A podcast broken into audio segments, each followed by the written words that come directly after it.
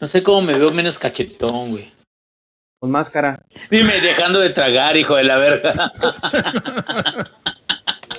Langaria.net presenta Showtime. El podcast más grande.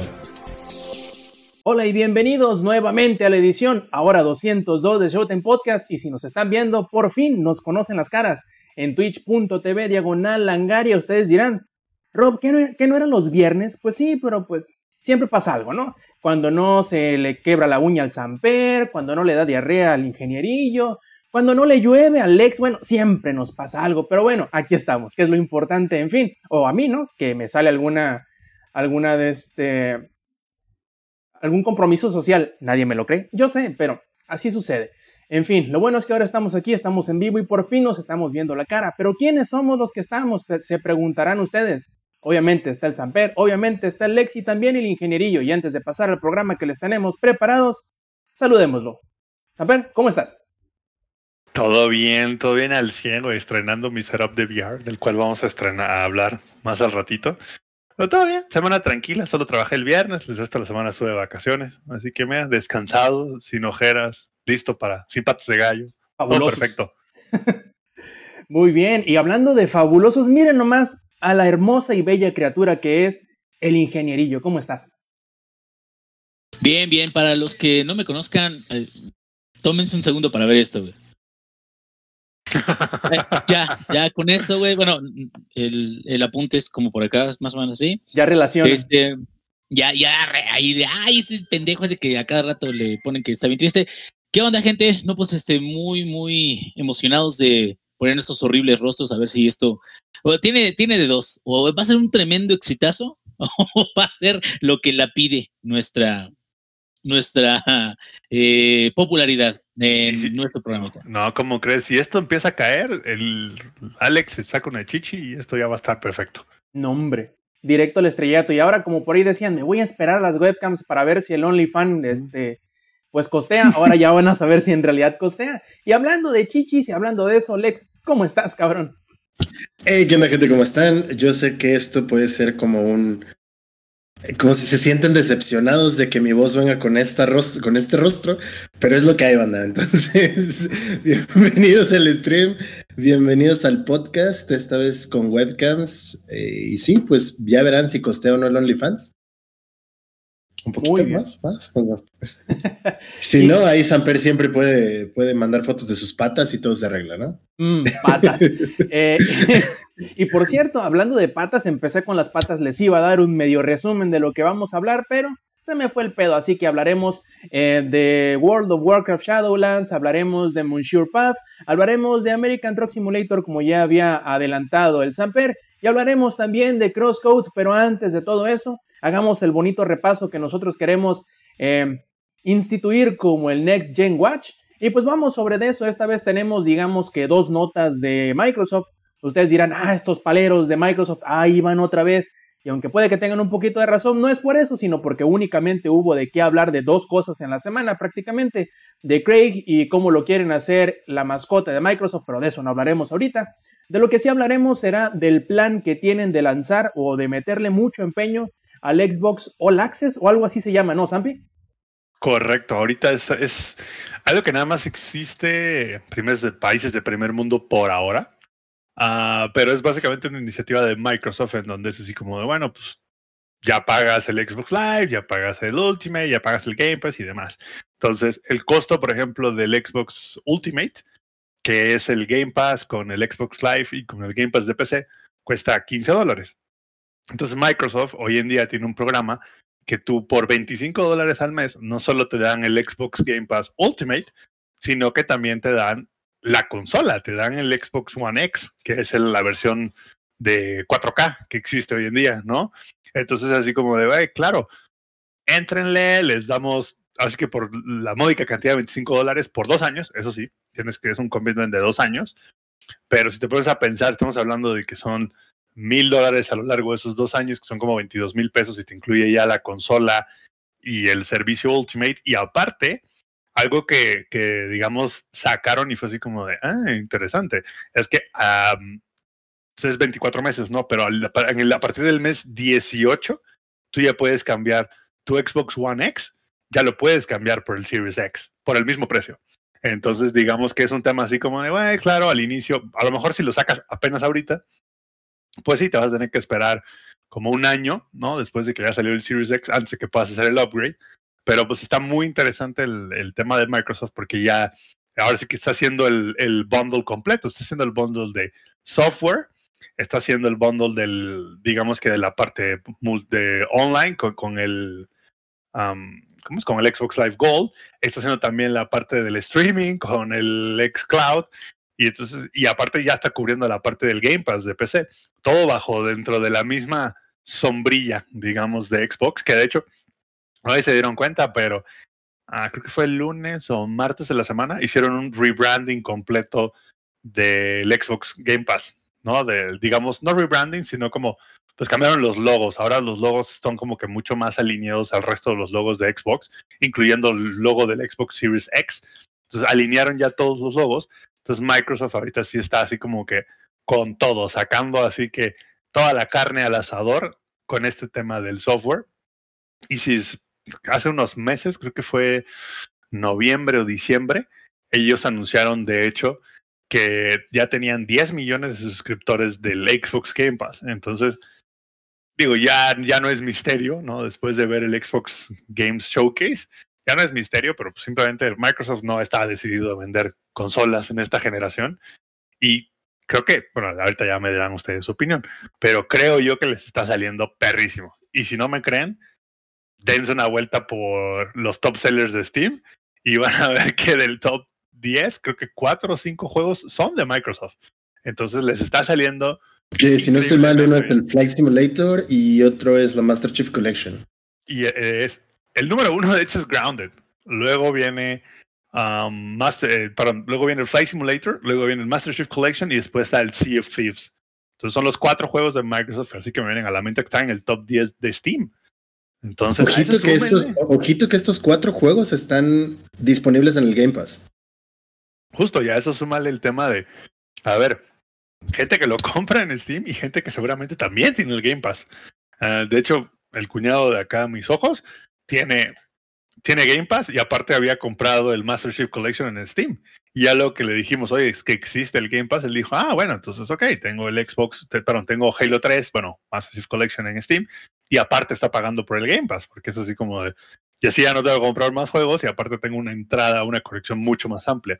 Entonces, yo creo que es, es, es obvio y ver qué tanto está vendiendo Microsoft en, en Steam es el, ahora sí que es el reflejo de lo bien que lo está haciendo. Yo Y creo ojo. que el acierto Sí, más vas. grande, Inge, digo tú, Zampi, es que parece que están queriendo dejar de lado la Windows Store, que la verdad nunca ha sido buena. Y si les No, está no, no. funcionando, qué bueno, porque la verdad, la queja más grande en cuanto al Game Pass para PC y todo lo que tenga que ver con los servicios de Xbox es precisamente, o era precisamente, la tienda de Microsoft. Y esperemos que, o bueno, de Windows Store, Esperemos que este sea el primer paso para mejorar esa experiencia, porque era una chinga el actualizarlo, era una chinga si, siquiera el, el instalarlo, porque a veces tenías que reconstruir las, este, la estructura de carpetas y redescargar y borrar temporales. Bueno, tenías que ponerle de, de, de cabeza Sí, el no, maldito era- santo para que era jalara. Era un pedo, era un pedo, en, en corto. Y fíjate que la app de Xbox para Windows 10, que de hecho es la que utilizas para acceder al Game Pass en PC, ha mejorado muchísimo la experiencia. Porque para empezar, puedes bajar los juegos, desinstalar los juegos y actualizar los juegos sin entrar a la Windows Store. Si utiliza la Windows Store en el fondo, ¿no? En el background ahí lo está utilizando, pero no tienes que entrar tú y no te das cuenta. Entonces, va bien Microsoft, o sea, va bien con esa parte, está funcionando el tema del software, se está reflejando en ventas de Steam. No van a vender muchas consolas. eso Ahora, hay, un temita, hay un temita con la app de Sí, sí. Xbox para la PC que sigue en beta y al seguir en beta todavía tiene muchos problemas. Este, de hecho, ya hemos pasado ahí algunos problemillas con. Samper, que trató de instalar la Master Chief Collection cuando recién salió el Halo 3.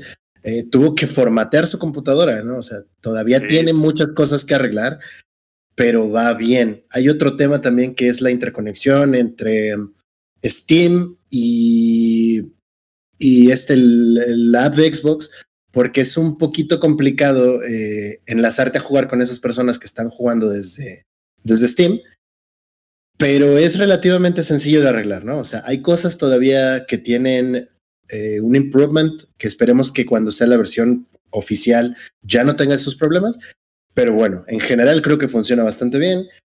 Como servicio, pues, te, otorga, sí vale mucho la pena el precio, lo hemos hablado mucho en los últimos podcasts.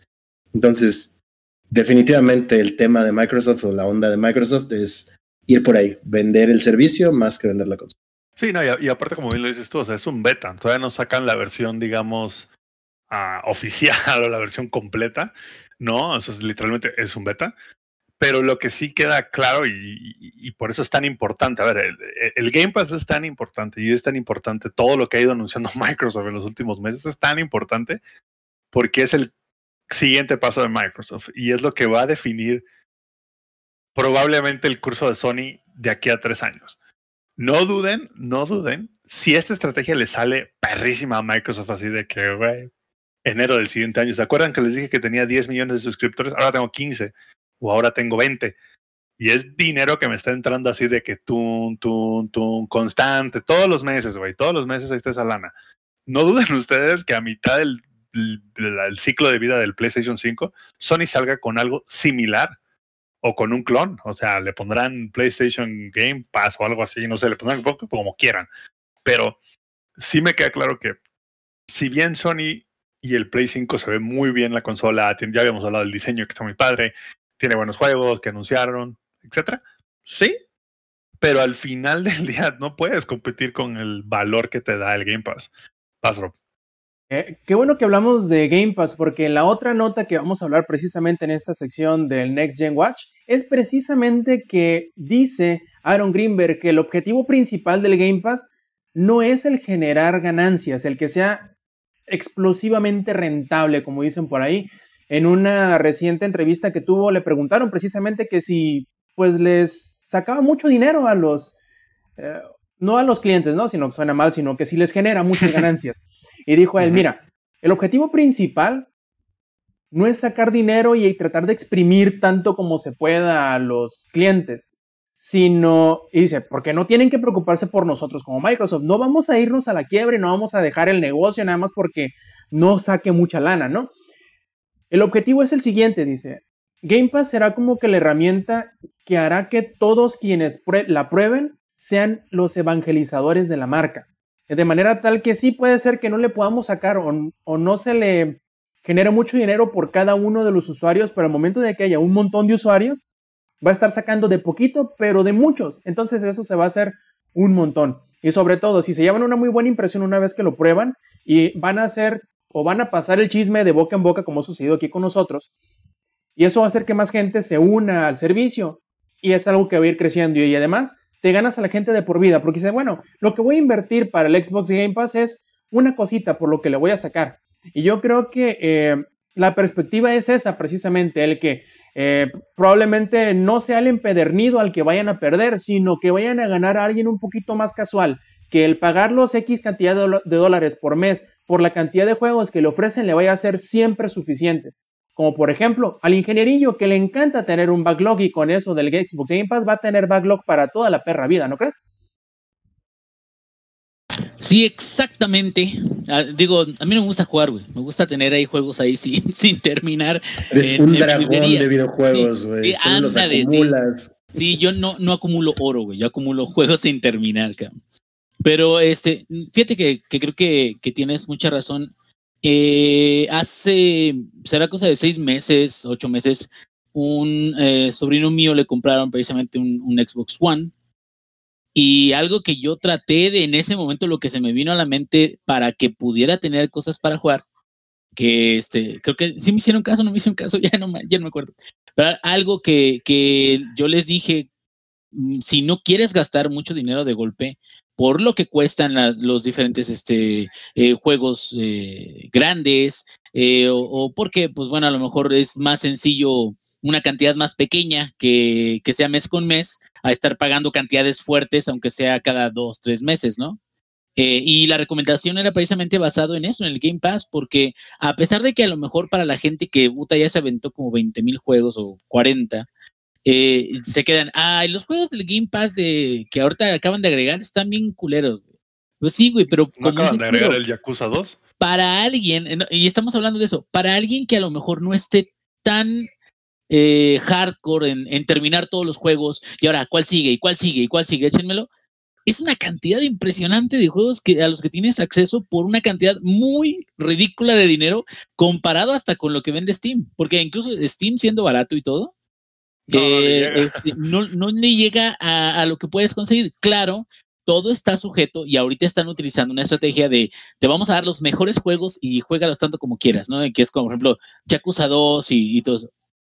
Pero seguramente ya cuando lleguen a un nivel este, suficiente de, de suscriptores, esos suscriptores les van a decir, ¿qué crees? Te tengo un juego de estreno bien perrón, pero si lo quieres seguir jugando, pues juégalo o los primeros, el primer mes, o ya, cabrón, por el, después vas a, y lo puedes comprar con descuento mientras esté todavía en el Game Pass, pero si no, pues entonces nada más ese primer mes, al menos ya los hiciste que se suscribieran y que ya empezaran a jugar ese o que tuvieran más juegos disponibles, pero no creo que pase lo que está pasando con el Gear 5, por ejemplo, que el Gear 5, digo, no le fue extremadamente bien, pero ese juego desde que salió, ahí ha estado y ahí se ha mantenido, que no es nada malo.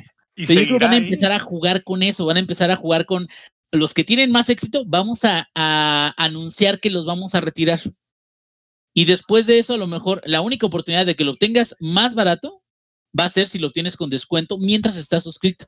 Entonces, como Yo- que yo creo ese tipo de estrategias vienen más adelante, ¿no? Pero yo creo que esas estrategias Inge se la van a guardar para los juegos como por ejemplo el Sí, de más, más adelante. Cross- Crossfire X, creo que es el de um, el de Remedy, que es así como de ah, por- prueba multijugador aquí, pero si quieres la campaña la pagas. Algo así, algo así. Yo creo que van a empezar a meter más cosas así. Los juegos de Microsoft, o sea, los de Microsoft Game Studios, que son como 11, 12, 13 estudios, no recuerdo. De esos estudios, eso sí, estará en el Game Pass y lo estarán por siempre. Al menos hasta cierto punto. O sea, estoy seguro que cuando salga, por ejemplo, el Forza Motorsport nuevo, seguramente van a quitar el Forza Motorsport 6, porque es un tema así de ya, ¿para qué quieres un juego tan viejo si tienes el 7 o, y aparte tienes el, el Motorsport nuevo? Pero eh, es, esto también, o sea, hablando del Forza en específico, que es un juego relativamente cíclico, como un FIFA tal vez, o sea, y lo digo sí, sí. no eh, justamente, o sea, es lo mismo, van evolucionando los autos, van evolucionando las carreras, algunos nombres por ahí, pero por ejemplo, con la Master Chief Collection, o sea, cuando salga Halo Infinite, no van a quitar la Master Chief Collection No, porque, come on, o sea, sí, justamente, ¿no?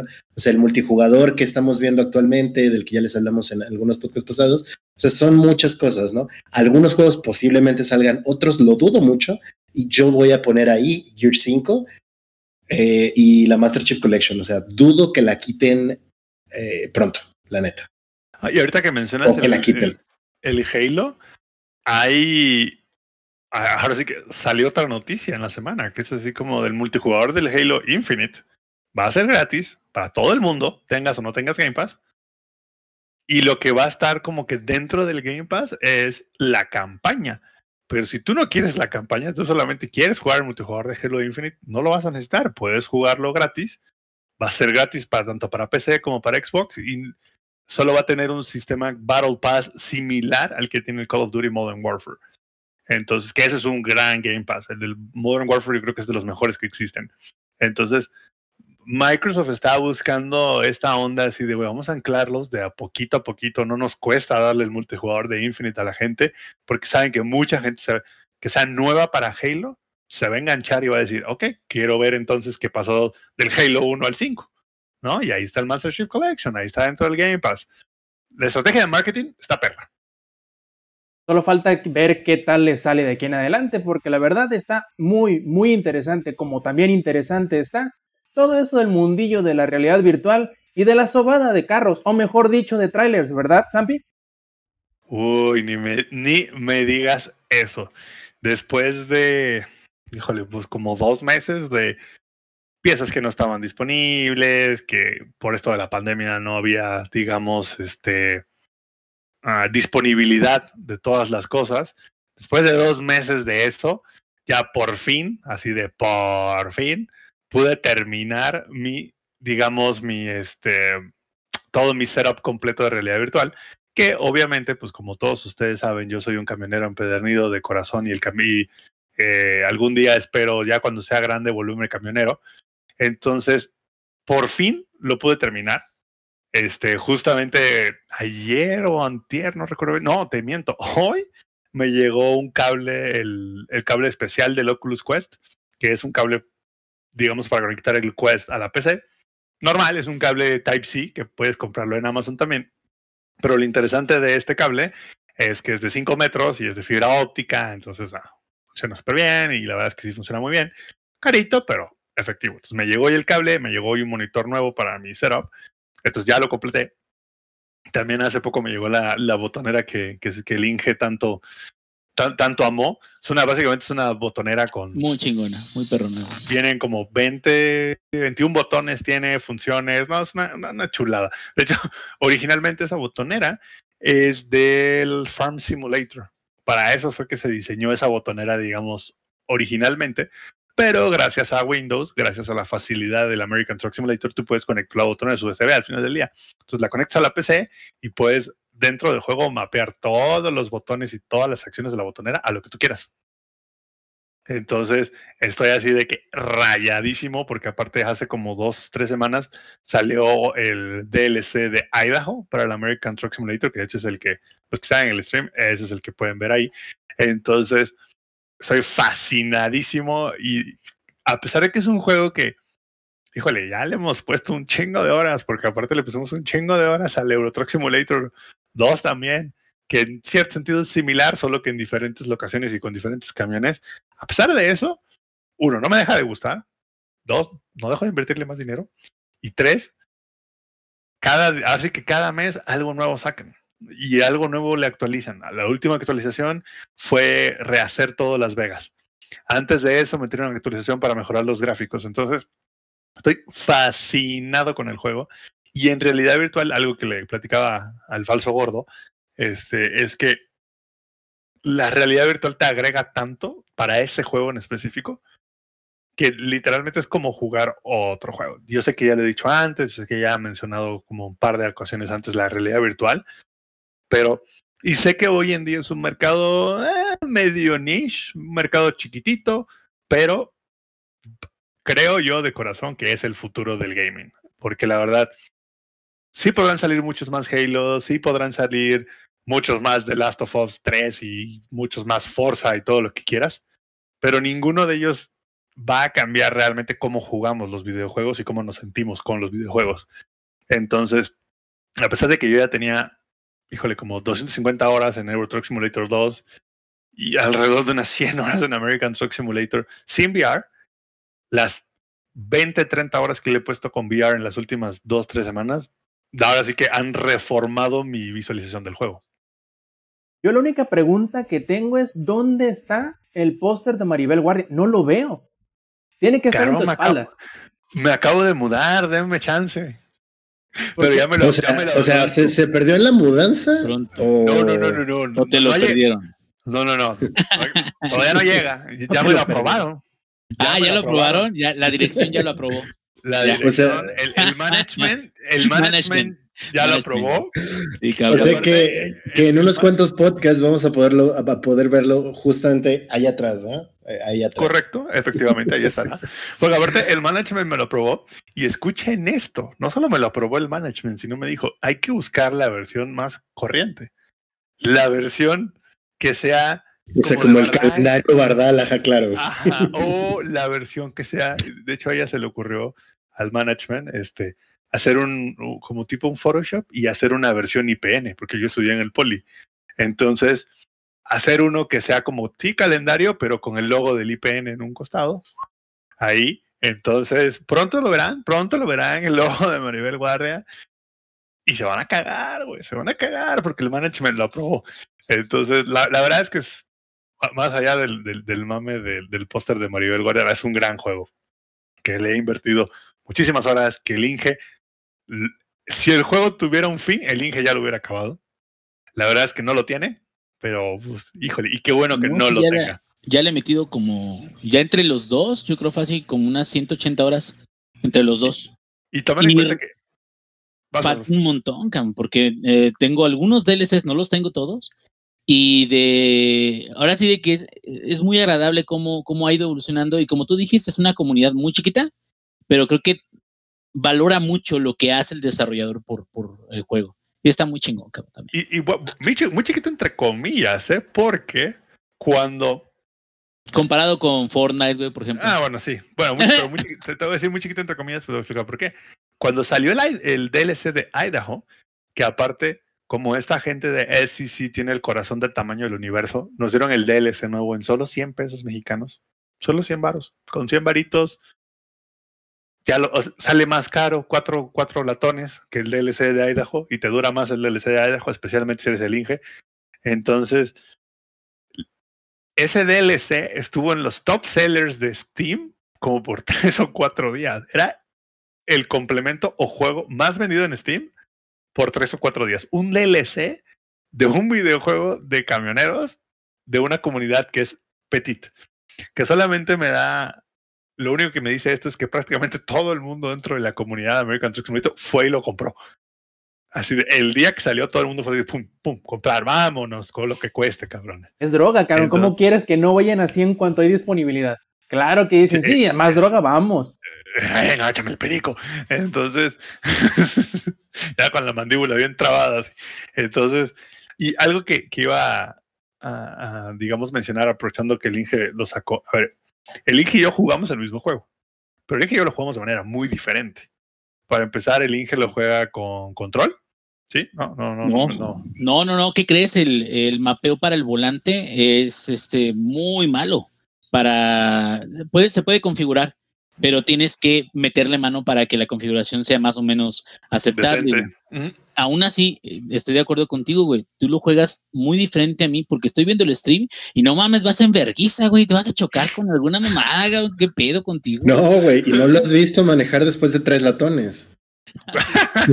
se pone mejor.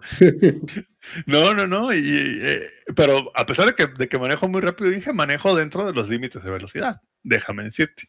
Ah. Sí, siempre en la rayita. Menos mal, menos mal, sí, güey. sí, sí, siempre en la rayita del límite, pero en el límite.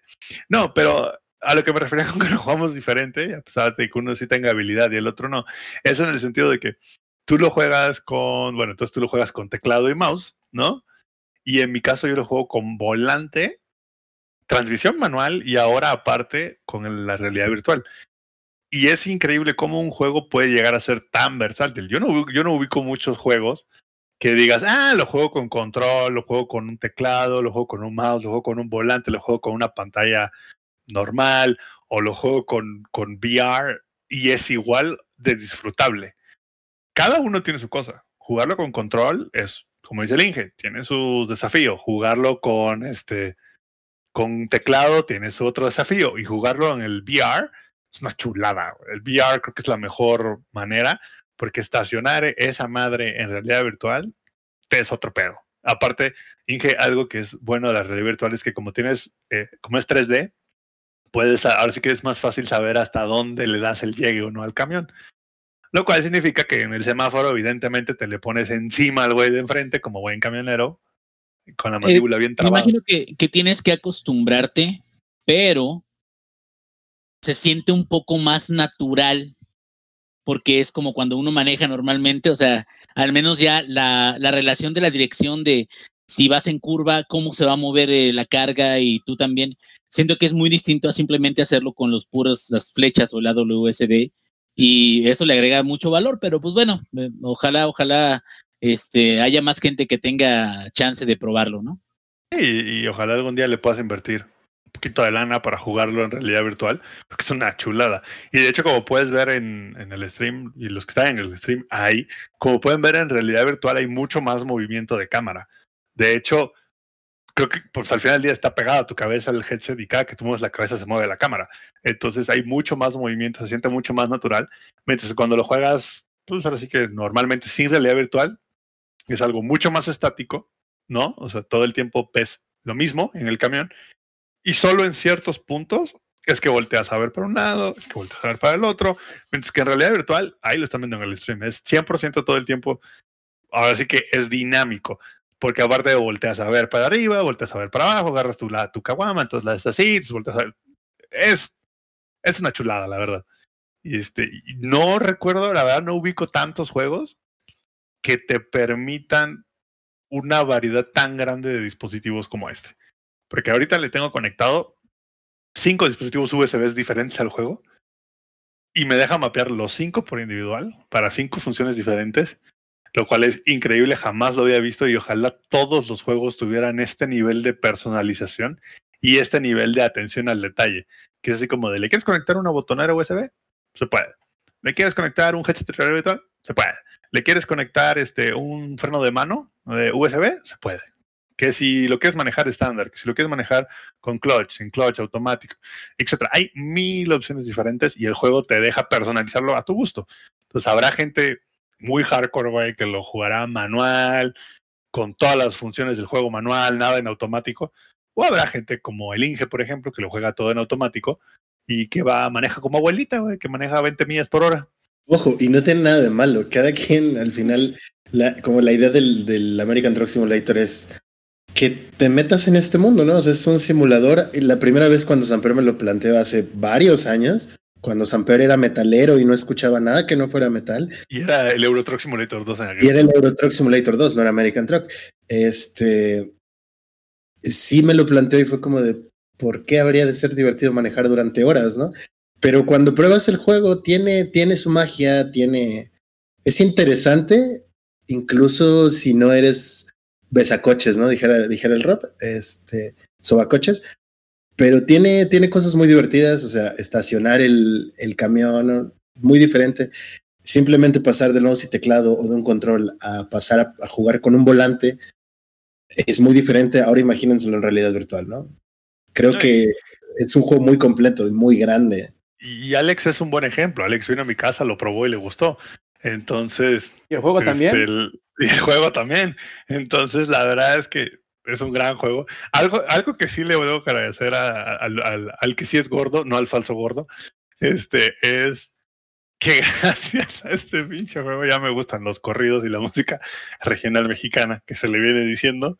Así que, y eso vino gracias a una playlist que se armó hace como, puta, hace como cinco años. Este Sí, fue hace canal- como cinco años, ¿no? Sí, sí, sí. Y este canal vino y estábamos jugando Euro Truck Simulator 2 y me dijo, sí, está muy chido el juego y todo. Pero ¿sabes qué le hace falta para sentirte como un camionero? Digo, ¿qué?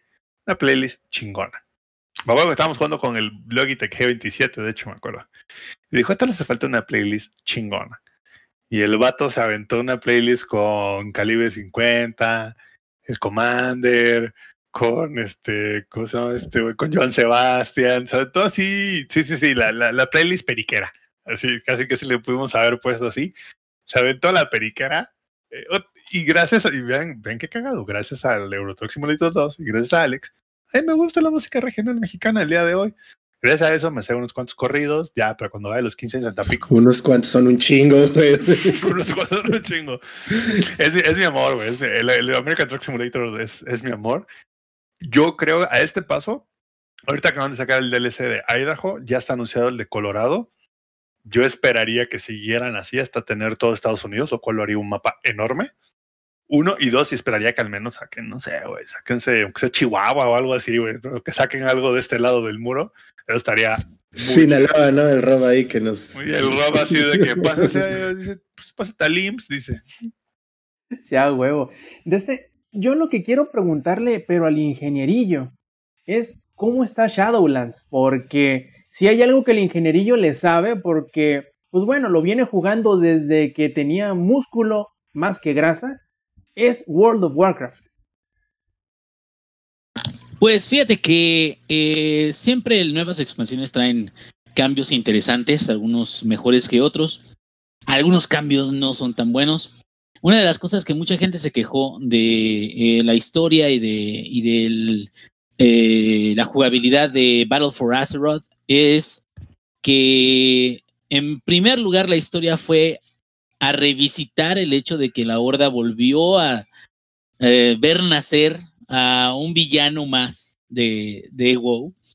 En este caso, primero fue Garrosh, este, en Mr. Pandaria, y en, en segundo lugar, este, ahorita Silvanas es la, la villana o la que se supone que desde Legión ya estaba destinada o estaba buscando la forma de eh, este, volverse malvada o sirviéndole a alguien más perro, no sé, es un cagadero, la verdad. Eh, sin embargo, pues bueno, dentro del cagadero que ellos tienen, tratan de tener cierta coherencia y de esa coherencia, este, tratar de moverla en una dirección que creen ellos que les convenga. Estamos hablando del equipo de Blizzard que todavía tiene este, bastantes suscripciones. Ya no han dicho exactamente el número de suscriptores que tenían.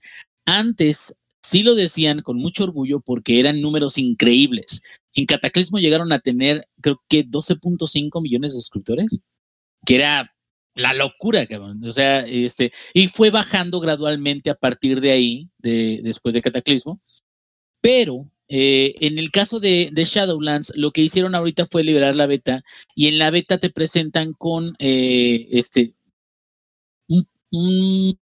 una forma de leveleo y personajes precargados para que empieces de una vez la aventura de Shadowlands. ¿Por qué?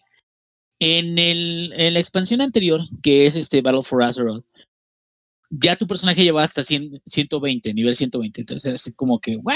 O sea, pinche niveles medios locos, ¿no? Y este, en la nueva expansión va a haber un squish o va a haber una eh, compactación de eh, niveles. Entonces, más o menos el nivel top de, em, de Battle for Azeroth, que es 120, va a ser más o menos como nivel 50 en, el, en la nueva expansión. Y de 50 a 60 va a ser el leveleo del endgame. Una de las cosas que le sirvió mucho a, Blizzard, eh, especialmente en Battle for Azeroth, que trataron de hacerla más o menos en, en, Legión también, es que el leveleo era independiente, se podría decir, de la zona donde tú llegaras. Eh, originalmente, digo, desde los Vanilla, este, Burning Crusade y todo eso, las zonas estaban capeadas por ciertos niveles de, dificultad y cierto valor de los quests para que tú pudieras ir subiendo de nivel. Desde Legión lo que hicieron fue, ¿sabes qué? Hay zonas, tú dale en cualquiera de las zonas, aviéntate la historia que te puede otorgar esa zona y ya cuando termines esa, vas a estar cerca, ¿no? Podrías hacer otra zona u otras dos y ya seguramente ya vas a poder empezar a, usar el contenido final, que el contenido final usualmente es ya niveles heroicos de los calabozos, eh, quests ya relacionados con, con, la historia más este, formal de, de pre-raid, o sea, de, de, los calabozos grandes de, de grupos este, grandes también. Y eh, en este caso, así va a ser eh, del nivel 50 al nivel 60. Tú vas a poder ir a visitar las zonas de Shadowlands y, vas a poder decidir dónde quieres ver, dónde quieres este, jugar, eh, los quests que quieres realizar, hasta que llegues al nivel 60, que es el nivel eh, más alto. Vas a elegir una de, me parece que son tres como facciones, se podría decir, para las cuales vas a servir. Y también hay nuevas modificaciones en lo que se refiere al gameplay. Aquí tengo yo un problema y es un problema que, digo, todavía lo estoy jugando, todavía me estoy adecuando muchas cosas, porque como les había dicho en un principio, hay ocasiones en las que los cambios de un juego a otro son tan vastos o son tantos que requieres de cierto tiempo para poder acostumbrarte a las nuevas mecánicas y acostumbrarte también a, a, qué tan buenos son para una cosa, qué tan, cómo puedes explotarlos, porque también mucha gente lo que hace es que se da cuenta de qué te beneficia y qué no te beneficia y te dicen la mejor forma de utilizarlo es esta, ¿no?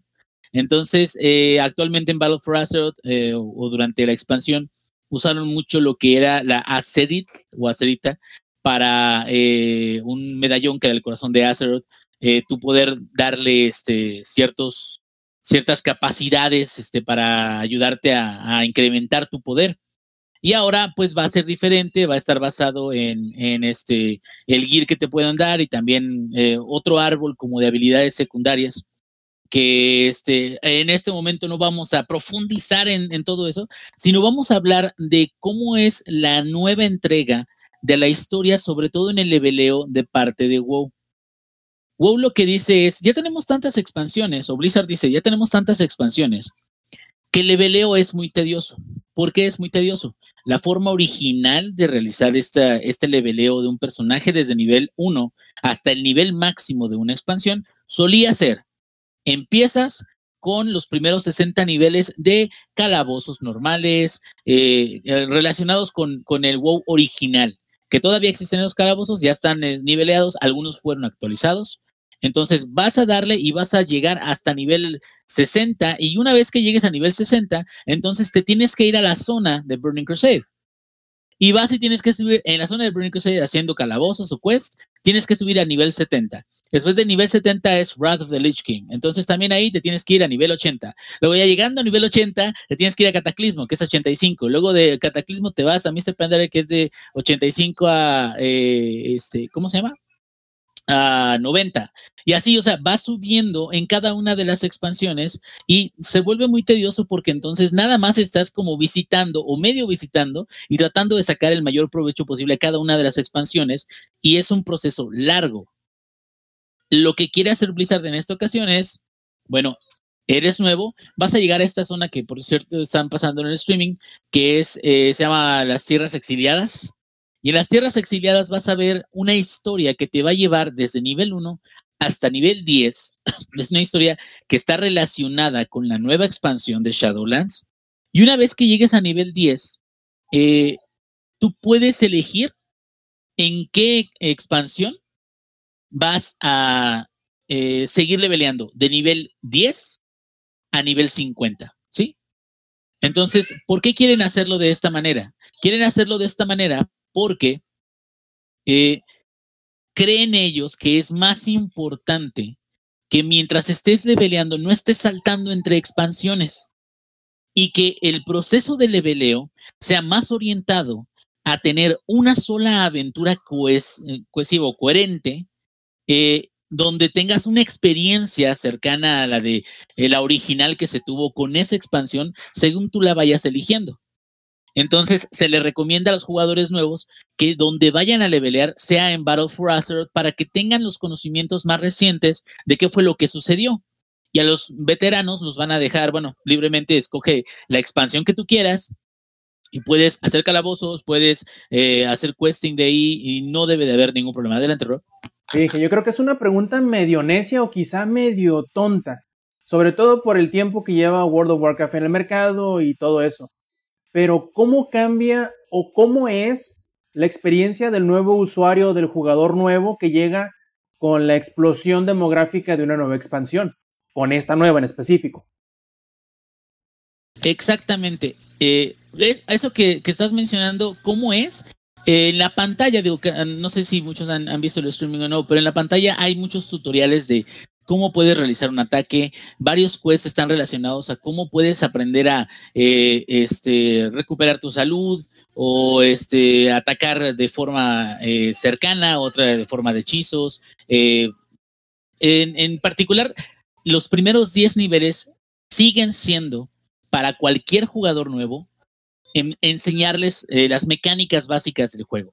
Ahora, en términos, como dices tú, de lo que los jugadores o la, base de jugadores actual, cómo afecta a alguien que llega nuevo y que no sabe absolutamente nada, este, la base de jugadores actual, tristemente, y esto me pasó a mí en todas las expansiones, cuando apenas se estrenan las expansiones, es muy divertido levelear y hasta personajes de nivel cero, sí, de nivel 1. ¿Por qué?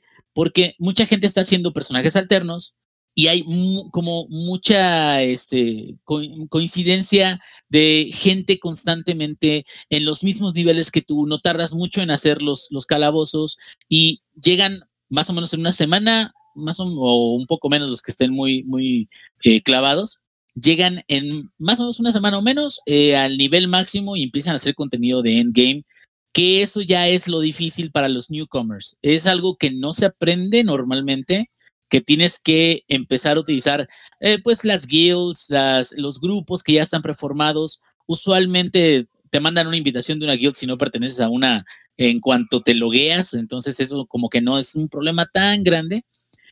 Pero yo creo o siento, después de haber jugado tantos años, que es muy complicado para alguien totalmente nuevo meterse a WoW en este momento por cuestiones de la historia. Ha habido muchos cambios, ha habido muchas partes de la historia, aun cuando tengas la opción de tú jugar en la expansión que a ti se te antoje, ha habido tantas cosas que a menos de que sacaran el resumen básico de lo más importante, como se acuerdan de las cinemáticas que salieron en, en, eh, Warlords of Draenor, Warlords of Draenor sacó unas cinemáticas muy perronas, donde venía cada uno de los capitanes este, orcos de, de Draenor, eh, cómo habían llegado a ser este, capitanes o, o, líderes de, de, los orcos de Draenor. Entonces, a menos de que sacaran explicaciones de cómo la historia ha ido evolucionando a través de Azeroth, es algo muy difícil para alguien nuevo, y es la verdad. O sea, tú llegas y ya tienes tantas expansiones detrás y todas se supone que son más o menos significativas, que pues es overwhelming, es demasiada información para alguien que simplemente quiere entrar y divertirse. Sobre todo, ¿por qué? Porque todo lo que han construido en términos del oro, en términos de, de los quests, desde, se puede decir, el final de Legión o Legión hasta Battle for Azeroth y ahorita, es importante saberlo para que lo que empieza en esta expansión te tenga un sentido, te dé un sentido. Si no, simplemente vas a estar jugando, buscando los quests, pero no vas a entender nada, que al final de cuentas no es algo que te atrape mucho como para que sigas pagando una suscripción, que aquí en México ya son 200 pesos, creo. 200, no, 200 creo, eh, todavía está. ¿Y no este, pierden, güey? Eh, no, y deja de eso, lo sorprendente es de que han durado tantísimo tiempo con, con lo de las suscripciones y que siguen teniendo gente ahí en eh, suscrita. Pues, güey, hay un chingo de gente que sigue consumiendo crico y demás, o sea. es como la piedra, güey, haz de cuenta. Pero más barata. Está bien buena, cabrón. Pero menos eh, dañina. Aquí, okay. Exacto. Aquí el, aquí el punto creo que es, eh, digo, al, al, final del día, eh, eh, para los newcomers es complicado. Ese es, ese es el pensamiento final. Es muy complicado. Tú puedes entrar a cualquier otro MMO y no tienen tanto contenido, incluyendo hasta The Elder Scrolls Online. No tienen un contenido tan vasto o a través de tantas expansiones, a pesar de que ya tienen tiempo trabajando y que ya tienen expansiones, pero no es tantísimo como lo que tiene WoW. Entonces sí creo que es una bestia ya tan, es un Frankenstein ya tan grande que es difícil que alguien realmente pueda llegar y decir, ah, mira, está, digo, la jugabilidad está muy chida. Sí, adelante, adelante. Eh, acá precisamente en el chat nos dice Ignil 10. Eh, justo hoy un camarada me invitó a jugar WoW. Él ha jugado toda la vida, pero al Chile no soy capaz de empezar a jugar a estas alturas. Creo que ese es uno de los problemas más grandes, porque al final de cuentas parece que Blizzard solamente le está cantando al mismo, le está pregonando al coro, como dice el, dicho, ¿no? ¿Qué quiere decir pero, que nomás está. ¿Mm? Pero saben por qué. O sea, saben que, que jugadores nuevos ya está complicado traer. No, y lo, los tiene bien agarrados a los otros. Precisamente por ello, quiero preguntarle yo al ingenierillo. Como ahora se establece una nueva. Um, una nueva. Eh, digamos, forma de dividir o subdividir a la, a la población del juego. Con las facciones ¿qué tanto o de qué manera cambia el conflicto del juego, el conflicto central? ¿No se pierde la personalidad de la enemistad entre la alianza y la horda? Te podría decir de que ahorita la gente hasta está un poco cansada de que se esté enfocando o se haya enfocado tanto tiempo la enemistad entre la horda eh, y la alianza, no porque no exista, es la base del juego. Pero tanto en Legión y especialmente en Battle for Azeroth, hicieron mucho, mucho esfuerzo en, en, en, Blizzard y se llegó a sentir un poco forzado. Pues, y no te estoy diciendo nada más por, por las este, capacidades de multiplayer que tenían, sino estamos hablando de que la, la historia, las cinemáticas, las reacciones de los personajes que conoces ya de años o que sabes de que han hecho cierta cosa o de repente hacían cosas muy forzadas como Sarfang, por ejemplo, de que casi casi se volvió eh, amiguis de la alianza y te quedas, en qué mundo hubiera ocurrido eso antes, sino que en este en particular están tratando de hacer que haya incluso eh, enemistades o traidores de un lado, traidores del otro. Y en esto de las facciones es importante porque sí sigue la enemistad de... de- las facciones que te estoy hablando son, son simplemente en cuestión de poderes y leveleo. No es como que vaya a haber otra facción diferente que no es la Alianza y, la Horda. Es, eh, tú eliges eh, a, a qué, me parece, al- Lord de las Sombras, este, o, un elemento de ahí. Este, eh, ahí todavía no me he metido mucho, pero es más relacionado a qué habilidades puedes adquirir gracias a eso que tú elijas. En juegos anteriores, por ejemplo, en, en Legión, tú tenías eh, tu grupo de druidas, si eras un druida, ¿no? Una arboleda de druidas. Y entonces ahí llegaban todos los druidas y había una questline de puros druidas. Y en los, este, los que eran los chamanes, iban al Maelstrom, ¿no? Que es el, el remolino grandísimo que tiene todos los elementos ahí. Y tenías que ir a agarrar elementales. O sea, trataron de agruparlos por clases en- ya previamente. Trataron de agruparlos por la facción completa, este, como sucedió en Battle for Azeroth. Y en esta ocasión, el agrupamiento va a ser por qué tipo de questline quieres seguir y, y hasta qué tipo de habilidades quieres conseguir también gracias a eso. Eh, yo creo que, que en ese aspecto, mecánicamente o al menos en gameplay, no hay tanto problema. Más bien, yo creo el problema viene con que eh, la premisa de decir, después de nivel 10, tú eliges la aventura que quieras de la expansión anterior, de la que tú quieras, para que tengas una aventura cohesión, una aventura coherente y después ya estés listo para ir a la expansión nueva, esa es una mentira. Porque en el momento en el que el personaje tenga nivel 49 y suba a nivel 50, le va a valer verga si ya terminó, si no ha terminado la, eh, la questline de, de cualquier expansión y se va a ir inmediatamente a Shadowlands. Entonces, ¿qué quiere decir? No es una experiencia de la historia de esa expansión. Es la experiencia del leveleo de esa expansión. Porque la historia de WoW no nada más abarca el puro leveleo. Abarcan eventos que a partir de que ya todos son de nivel máximo, vienen raids, vienen parches nuevos que agregan más quests importantes y vienen más raids al final. Eh, digo, en Legión terminas este, eh, encerrando a Sargueras. Y es así de, ¡ah! y ese es el final, el final de, de, la historia de Legión, o sea, la lucha, la batalla de todo, Suramar y todo eso, pero llegas al final, que la idea sería, bueno, si le quitas todo el grindeo que había originalmente, a lo mejor podrías hacer una línea resumida y órale, o sea, llégale hasta el final y haz instancias pequeñitas, pero para que haya la experiencia, ¿no? De, de órale, pelea, o sea, eh, haz lo que hicimos todos, pero una versión muy chiquita, nada más con la intención de que termines tu, tu leveleo hasta nivel 50. Pero no es así. La verdad, tu experiencia de cada expansión es la experiencia de leveleo de cada expansión. Y eso, la verdad, no es la historia completa. Entonces es, va a hacerse puñetas mentales, nada más es... Sí, los vamos a hacer que jueguen bien chingón las expansiones pasadas y no, güey. O sea, es lo mismo. Nada más, en lugar de ahora estar saltando entre expansiones, vas a jugar toda, una, toda la experiencia del leveleo en una expansión pero no vas a ver toda la historia de esa expansión. Entonces, el propósito por el cual lo crearon tampoco es muy, muy bueno que digamos. ¿Y qué tal entonces, se siente? Dale. Pero, pero, entonces, básicamente, para que alguien, digamos, este, disfrute un newcomer, disfrute WoW, necesita a un veterano como tú que un le lleve de la manita, así. Sí, así es. Si no tienes un padrino, está muy cabrón. Sí. Y el padrino es, ¿sabes, ¿sabes cuál es el problema también? Es incluso cercano a lo que pasa con Monster Hunter. Es nada más que es, eh, es distinto porque Monster Hunter es un juego y entonces tú puedes enseñarle a alguien a amar Monster Hunter, ¿ve? pero sí hay una curva de aprendizaje más o menos grande para poder llegar a un punto donde tú puedas disfrutar 100% del juego.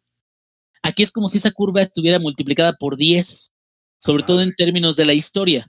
En términos de gameplay, no. El gameplay es sencillo y el gameplay por eso tuvo tanto éxito y sigue teniendo éxito.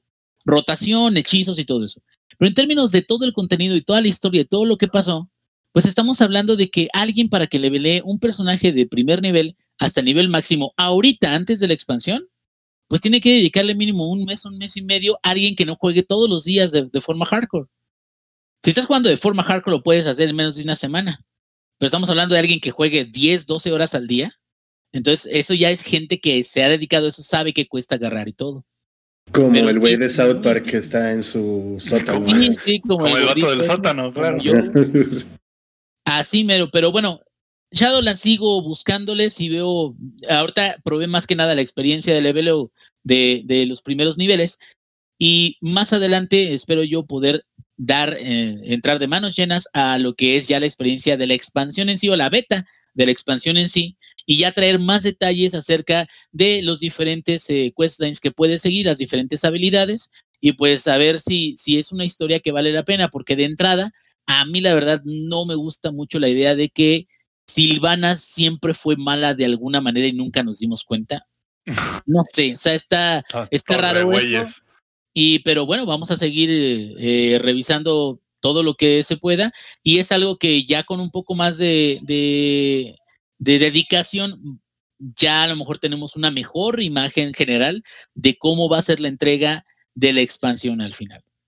Y apro- aprovechando un comentario que nos pusieron aquí en el chat, así que lo voy a incluir en la conversación. El comentario básicamente es meterte a un mundo tan complejo como WoW, tan complejo y tan caro, porque es caro. Sí. Estamos hablando de que son 200 pesos al mes por un juego, güey. Sí. Más aparte de las expansiones. Ujú. No, No, pero las expansiones ahorita ya tienen Battle Chest. ya ahorita es- Ya o hace, te estoy hablando Ya. de hace cinco años, todavía tienes que comprar todas las expansiones. Ok. Además, las primeras dos eran como juntas y todas las demás las tenías que comprar. Estaba caro. Entonces, estamos hablando que es un juego caro. Son 200 pesos al Sí. mes por un juego, güey. Entonces Sí, nos sí. comentan aquí en el chat, güey. Entrar a un mundo tan complicado es muy complejo. Sobre todo ahorita, hoy en día, que tienes cosas como el Game Pass, tienes cosas como los pinches 5000 juegos que salen todos los meses, que es como de, güey, está difícil o se ve difícil que alguien nuevo realmente llegue y diga, ¿sabes qué? En lugar de dedicarle, todo, ¿no? en lugar de dedicarle mi dinero, güey, a jugar tres juegos nuevos cada mes, voy a dedicarle todo mi tiempo y, pro- y probablemente gran parte de mi budget mensual de juegos a jugar un juego, uno nada más, güey.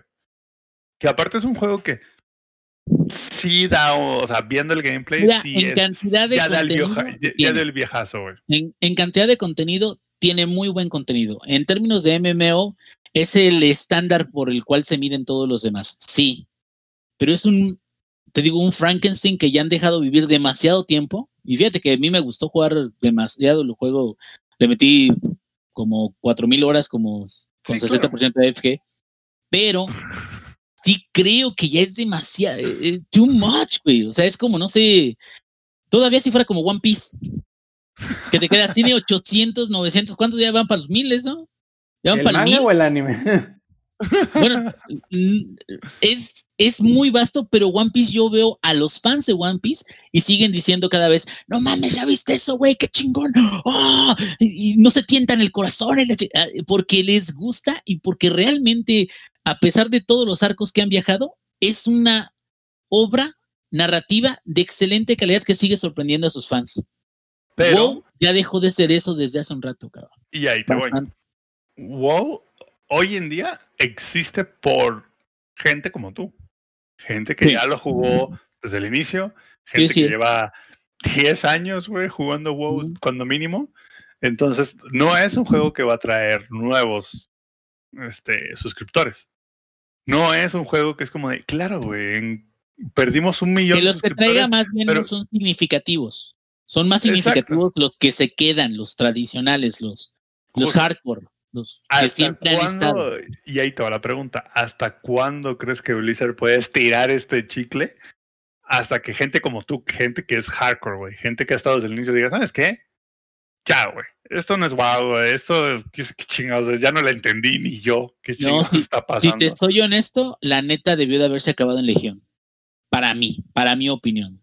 O sea, encierras a Sargueras, ya, güey. O sea, él, murió, era güey. como el, él era como el güey más mamón, más chingón de todo el pinche universo, güey. Él era el Porfirio Y Díaz de después de eso, eh, sí, y después de eso, otra expansión donde otra vez va, no, güey, ya, ya, ya déjenlo morir, ya, ya, pero bueno, no es porque yo diga que sea malo, sino es que tienen un problema entre manos. Y no El saben cómo es resolverlo, que- yo creo, ¿eh? y no lo saben cómo resolver o cómo, cómo dejarlo morir con dignidad. Es Entonces, como, es como Mass Effect 3, no ¿Qué? saben, ¿Qué? no supieron cómo terminarlo, güey. ¿qué onda, Alex?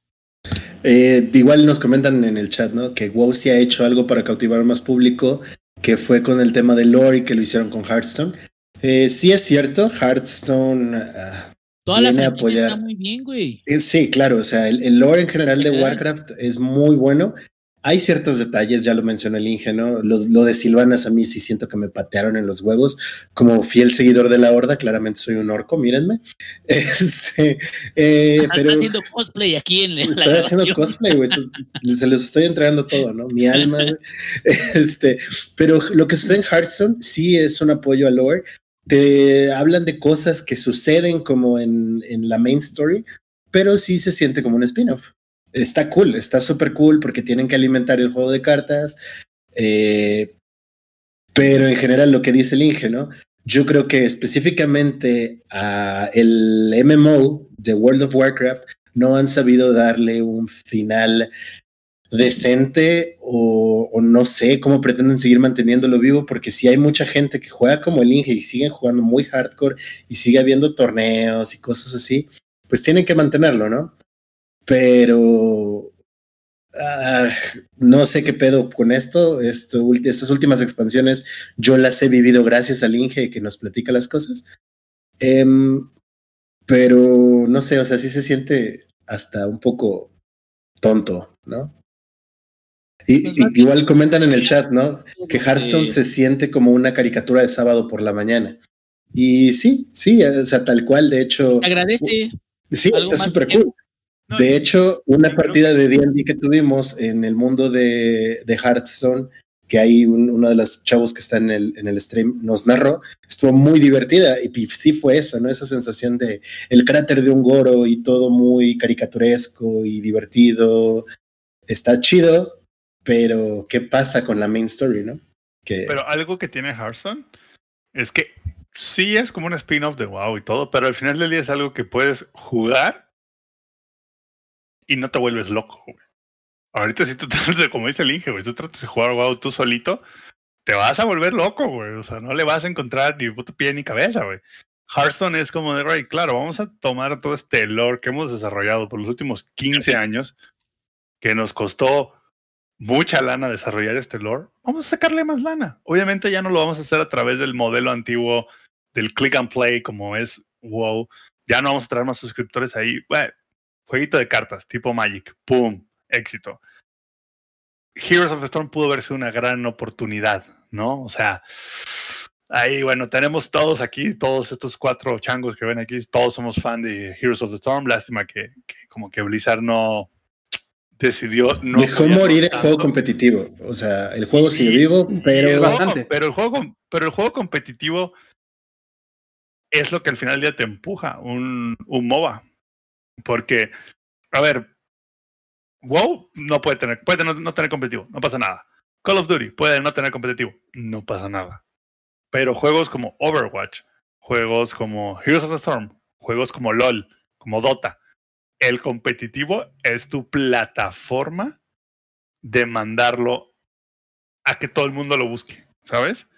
Así como de, güey, se ve bien chingón, ¿ves? Este puto coreano que se los está culeando con un samurái. Quiero jugar esa madre, quiero ser ese samurái, ¿no? Entonces, digo, me estoy saliendo un poquito del tema, ¿no? Pero al final del día, volviendo al tema de, de, de Hearthstone, sí está padre Hearthstone. Nosotros, de hecho, Alex y yo lo jugamos cuando todavía era un alfa, un beta o algo así. Eh, acuerdo que fuimos a Polanco y lo jugamos en lo de. Hearthstone. De Sí. hecho, fuimos antes de que Hearthstone estuviera disponible en móviles. Nos invitaron a, a algunos del staff de Langaria y fuimos a probar Hearthstone precisamente. Ahora, ah, hablando de Hearthstone y no de WoW, que era como el tema principal, a Samper no le gustan los juegos de cartas y con estos últimos streams en donde hablo, perdón, este podcast en donde he hablado de Magic, lo ha dejado bastante claro. Sin embargo, algo que recuerdo, que recuerdo mucho de, de aquella vez que lo jugamos fue en móvil podría intentarlo. Porque el Lord de Warcraft le llama la atención de cierta manera y hay cosas entretenidas, ¿no? Pero, ¿cómo, cómo conseguirías público nuevo para específicamente World of Warcraft y no para las otras franquicias de Blizzard. Dicen ahí también en el chat, ¿no? No apoyarte, Este- ¿no? No tener que apoyarte, sino Ah, que este producto solo pueda hacer eso. ¿no? Exacto. Mencionan en el chat, ¿no? Dice, eh, hay que innovar y cautivar a nuevos players. Si sacaran tazos de WoW sería otro público cautivo. Claramente, estoy seguro que aquí nuestros consumos de sabritas o de la marca que lo saque se le darían y, y esta papada sería aún más grande o la del Inge este, para tener que coleccionar los tazos de Warcraft. ¿no? Es más, el Inge ya veríamos dos Inges en la cámara, güey. No, ocuparíamos dos cámaras Ya, para el ya Inge. no vamos a caber, claro. El doble del amor, güey, no sé qué. Entonces, eh, regresando al tema de Warcraft, ¿no? Sí ya es un juego de nicho y todo lo que sale es para ese nicho. Vemos las BlizzCons y vemos las cinemáticas. Yo con las cinemáticas de Battle for Azeroth estaba muy, muy emocionado. Em, pero, ¿qué hay más allá de eso, no? O sea, me puedo emocionar mucho, pero yo no regreso a jugar WoW. Es, No, es, es como te decía, es, es complicado. Entonces, eh, de mi parte, voy a seguir metiéndole mano nada más para eh, revisar los detalles de la expansión en sí, porque esto fue detalles del leveleo en las este, tierras exiliadas y de la forma de leveleo de nivel 10 a nivel 50. Pero ya vamos, digo, más adelante a lo mejor tenemos chance de hablar un poquito más de eh, lo que es la expansión en sí o la historia, a ver cómo se perfila y pues esperemos que sea, sea una buena, ah, al menos una, una mejoría eh, con respecto a Battle for Azeroth.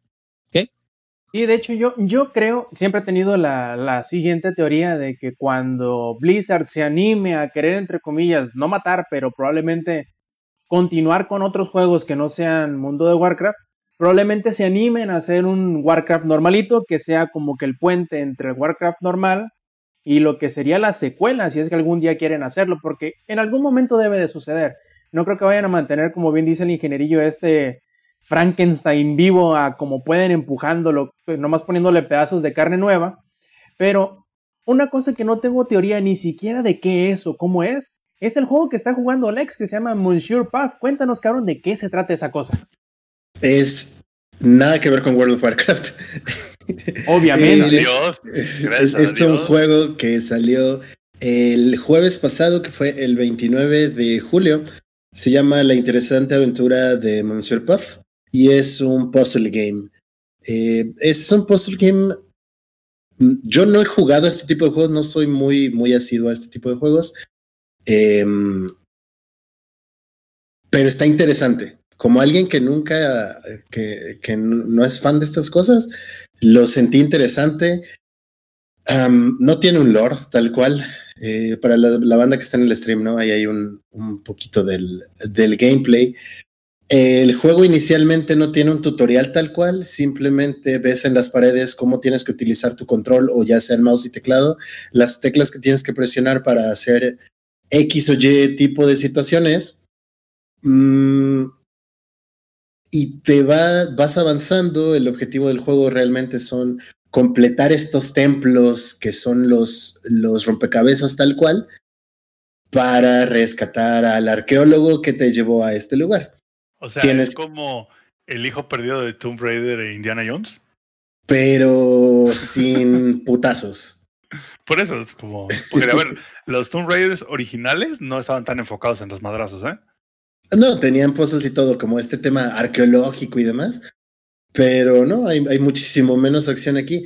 Y a pesar de que para muchos podría un puzzle game ser aburrido, no es tal cual el caso de este. Tiene cosas interesantes, pero, pensé que era el perro mamado del meme, de los que comparten. Sí, sí, tiene, tiene parece. pinta, ¿no? Sí se parece al personaje. Eh, tienes eh, el objetivo principal del juego es acabar estos templos y para que tú puedas acabar los templos necesitas recolectar ciertas piezas que, que vas encontrando en el camino. Para que tú puedas recolectar estas piezas tienes que ir cumpliendo como estos acertijos ah, arquitectónicos que encuentras aquí, ¿no? Es cómo vas a acomodar los, eh, las losetas de tal manera para que tú puedas ir avanzando en el juego puedas ir recolectando todos estos. Ya que consigues X cantidad de los artefactitos, puedes avanzar al siguiente templo. Eh, ahora, ah, hay algo que a mí no me gustó para nada del juego y es la física. La física del juego es horrible. Para empezar a jugar, La, física, ¿en qué sentido? eso es lo que voy. Para jugar con mouse y teclado es un es una patada en los huevos. O sea, sientes, o sea, sientes que no puedes. Ahí para la gente que está en el stream, me Es está una- viendo manquear horriblemente tratando de, Es- de- Lo O usual. sea, jugar, ju- jugar con teclado y mouse es una vasectomía sin cirugía, pues. Básicamente, o sea, es. Y se los digo yo que, que, que tengo una, ¿eh?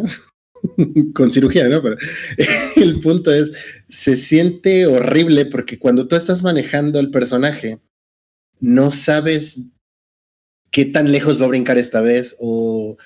O para dónde va a brincar, por O ejemplo. para dónde va a brincar. Acabamos de ver que brincaste cuatro veces igual y ya la cuarta fue que agarraste el. el Y, y corte. esto a pesar de que soy malo, o sea, a eso quítale que soy malo. En general la física del juego es muy mala. Entonces, para que pudiera ser un poco menos manco, me utilicé uno de mis controles y fue un poquito menos molesto. Sin embargo, el juego en las físicas sigue siendo, siendo muy cansado porque tú tratas de brincar de un lugar a otro que se ve súper sencillo, pero al momento de hacerlo no lo es realmente. Yo ya vimos, eh, llevas como 10 intentos a ese salto. No, o sea, y, grabé dos horas de gameplay, ¿no? Que no vamos a ver claramente, pero Gracias ¿Y a cuánto- Dios, porque dos horas de ver eso me, me aburre. O sea, y no son- exactamente, ¿no? Vemos cosas ahí de llegas a un pilar y tienes que brincar de ese pilar a otro. Y el juego hasta este momento no me había dicho que puedo mover la mira de mi personaje sin necesidad de avanzar, ¿no? Entonces, O sea, el- puedes voltear a ver el personaje a otro lado, pues. exacto. Como Que- girar sobre sí mismo. giras sobre tu propio eje y aparece una, una eh, indicación ahí arriba, ¿no? Que tienes que presionar un botón de tu control. ¿Cuál? No sé, o sea, porque eso puede ser un gatillo, puede ser la parte, de, el- los botones de acá del, O, sea, del el- el- control. los, con- los controles cambian dependiendo del escenario. Eh, no, no realmente, o sea, tienes controles, tú aprendes a hacer todas las cosas que son brincar, girar sobre tu propio eje, eh, levantar las cajitas y aventarlas hacia otro lado. Y es básicamente todo el juego. Dicen en el chat no que ya se desesperó y no está jugando. Imagínate yo que lo jugué, güey, Ay, güey. y Es que no me han visto jugar, que no me han visto jugar Halo 3. Es como No cuando tu primito jugar. de 5 años iba a jugar Super Mario, güey, y no podía brincar, güey. Y tú así de, joder, hijo Güey, de-". pero las físicas de Super Mario estaban bien, güey. El problema de este juego es ese. Ahí, ahí Alex acaba de descubrir que puede voltear en esa escena. Entonces, eh, puede llegar a ser un poquito frustrante.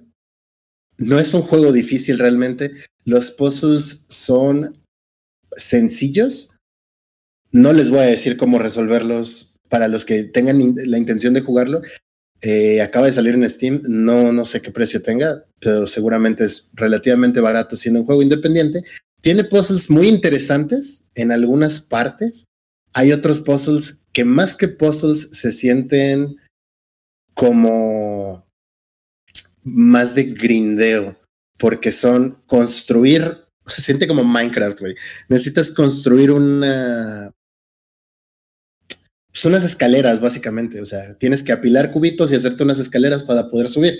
Incluso uno de los logros del juego es conseguir una de esas piezas que se hace tal cual haciendo escaleras. Entonces, algunas partes se sienten bien, se sienten fluidas a pesar de la física, son entretenidas y los puzzles llegan a ser lo suficientemente retadores para que el juego no sea aburrido, pero tampoco sea tan frustrante.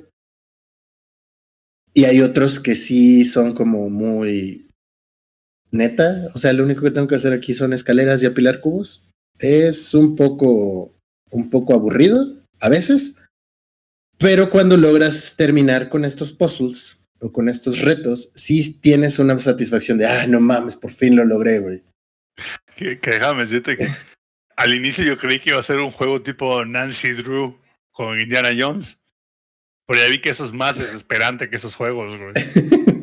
Na- Nancy, Nancy Drew, para los que nos escuchan y, y- y a lo mejor no, no, no nunca lo jugaron, pero Nancy Drew seguramente eran, alguna vez lo vieron, eran esos juegos de puzzle donde jugabas al detective y le dabas clic en la pantalla. Yo creí que iba a ser así, pero creo que es más desesperante después de ver ese gameplay. ¿Ya lo Es- acabaste? ¿Lo acabaste? ya me falta un templo nada más. Me falta uno de los tres templos. eh, son cuatro. Cuatro, cinco, porque uno técnicamente es como el tutorial, que no es un tutorial. Ajá, pero ya me falta como Pero, nada más el pero, último pero bueno, si, si las físicas no estuvieran puteadas, ¿lo acabas en qué? ¿Una hora? Mm, sin pedos, güey. O sea, he jugado esta madre como cuatro horas. De las cuatro horas, 35 minutos me los aventé tratando de apilar para hacer unas escaleras para llegar a una. a, un puto, puto artefactito de estos. Y eso fue, fue lo más frustrante porque ya lo había casi logrado. Sin querer rompo uno de los bloques, porque otra de las mecánicas que había olvidado mencionar es que le pegas a unos bloques y los que se vean fracturados se rompen. Entonces, sin querer, rompo unos y tengo que iniciar otra vez todo. Y fue como, nada, fuck it, güey. Lo cerré. Rom- antes de romper mi control. Antes de azotar el control contra el monitor, lo cerré. Descansé 10 minutos y me puse a pensar. Güey, creo O que sería más fácil.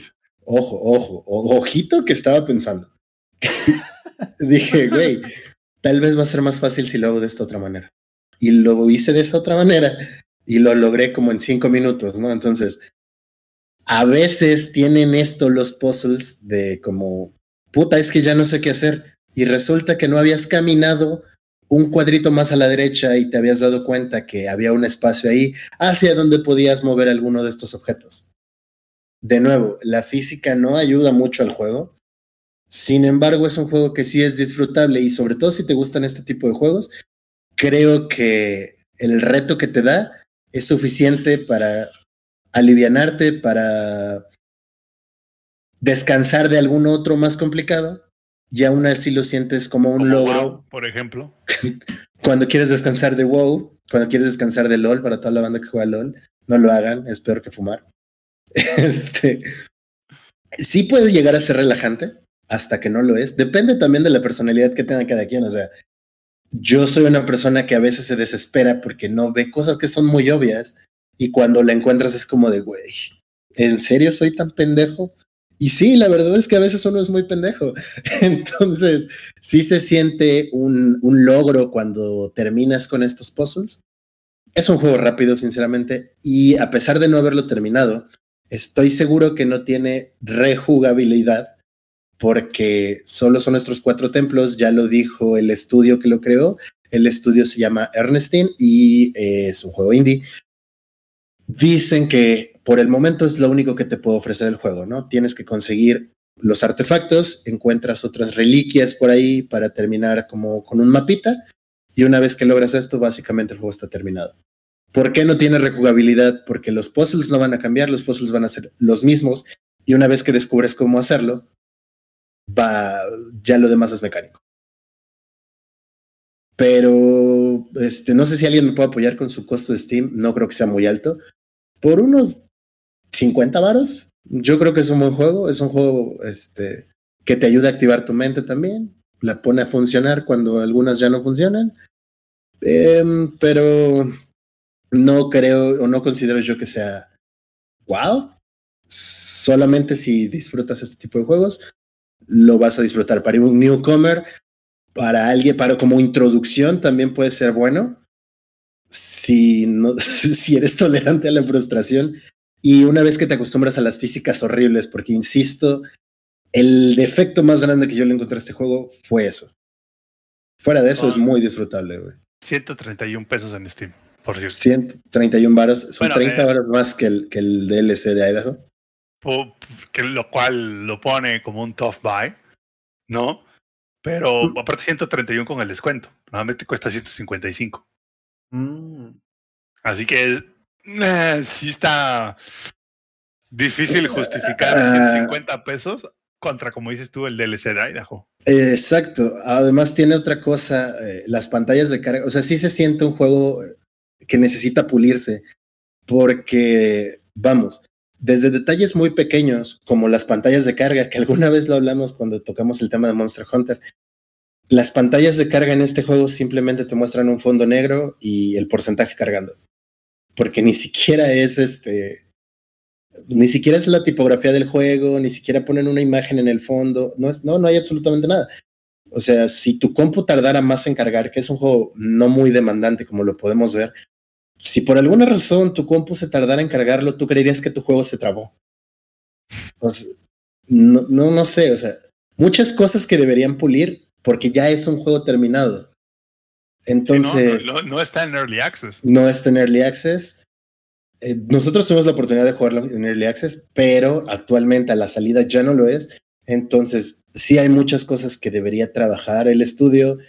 En general, la estética del juego está interesante. Uh, tiene este aspecto, pues, se ve bien, se ve bien, como arqueológico y te da el, el ambiente que te quiere dar, pero pudieron echarle un poquito más de ganas a, esas, a esos detallitos, igual en el, en el menú de inicio.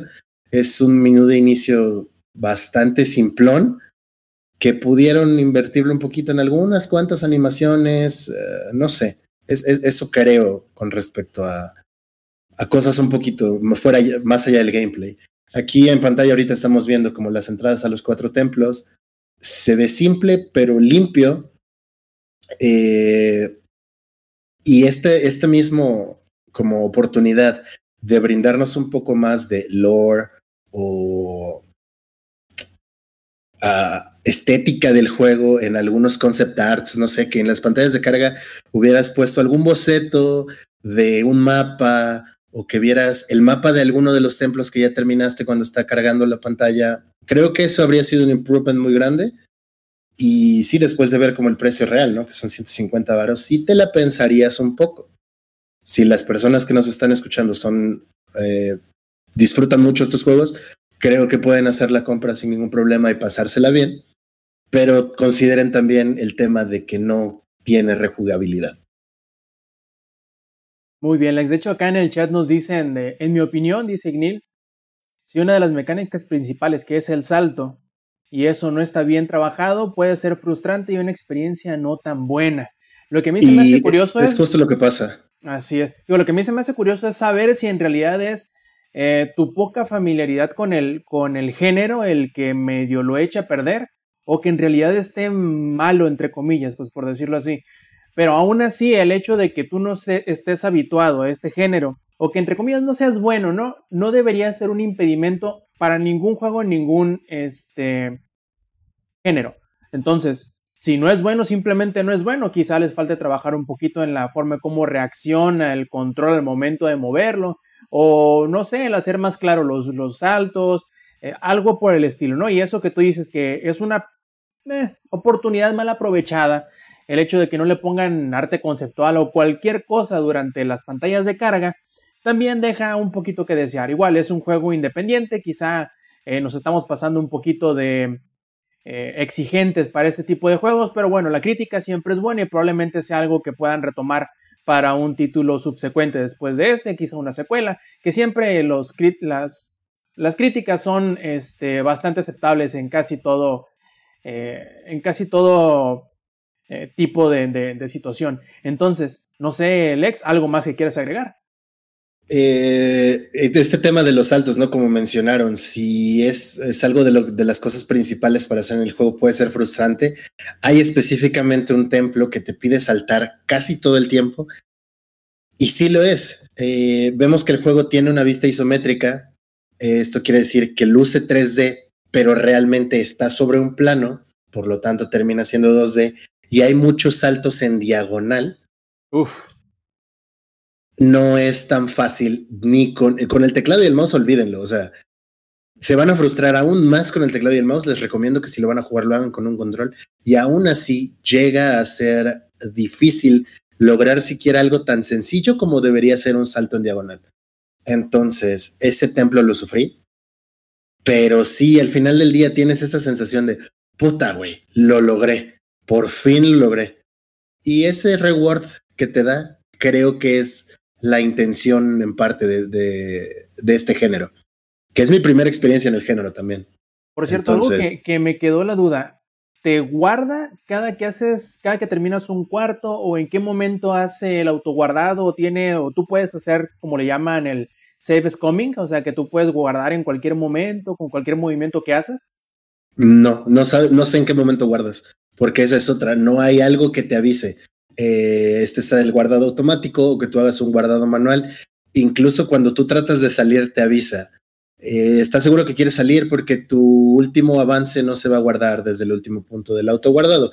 Y es como de, güey, ¿en qué momento hice el autoguardado? Entonces no lo sabes. Y es como, mm, tal vez debería hacer algo más, a salir del cuarto o volver a entrar al cuarto para lograrlo. Entonces no, nunca supe en qué momento hacía un, un autosave.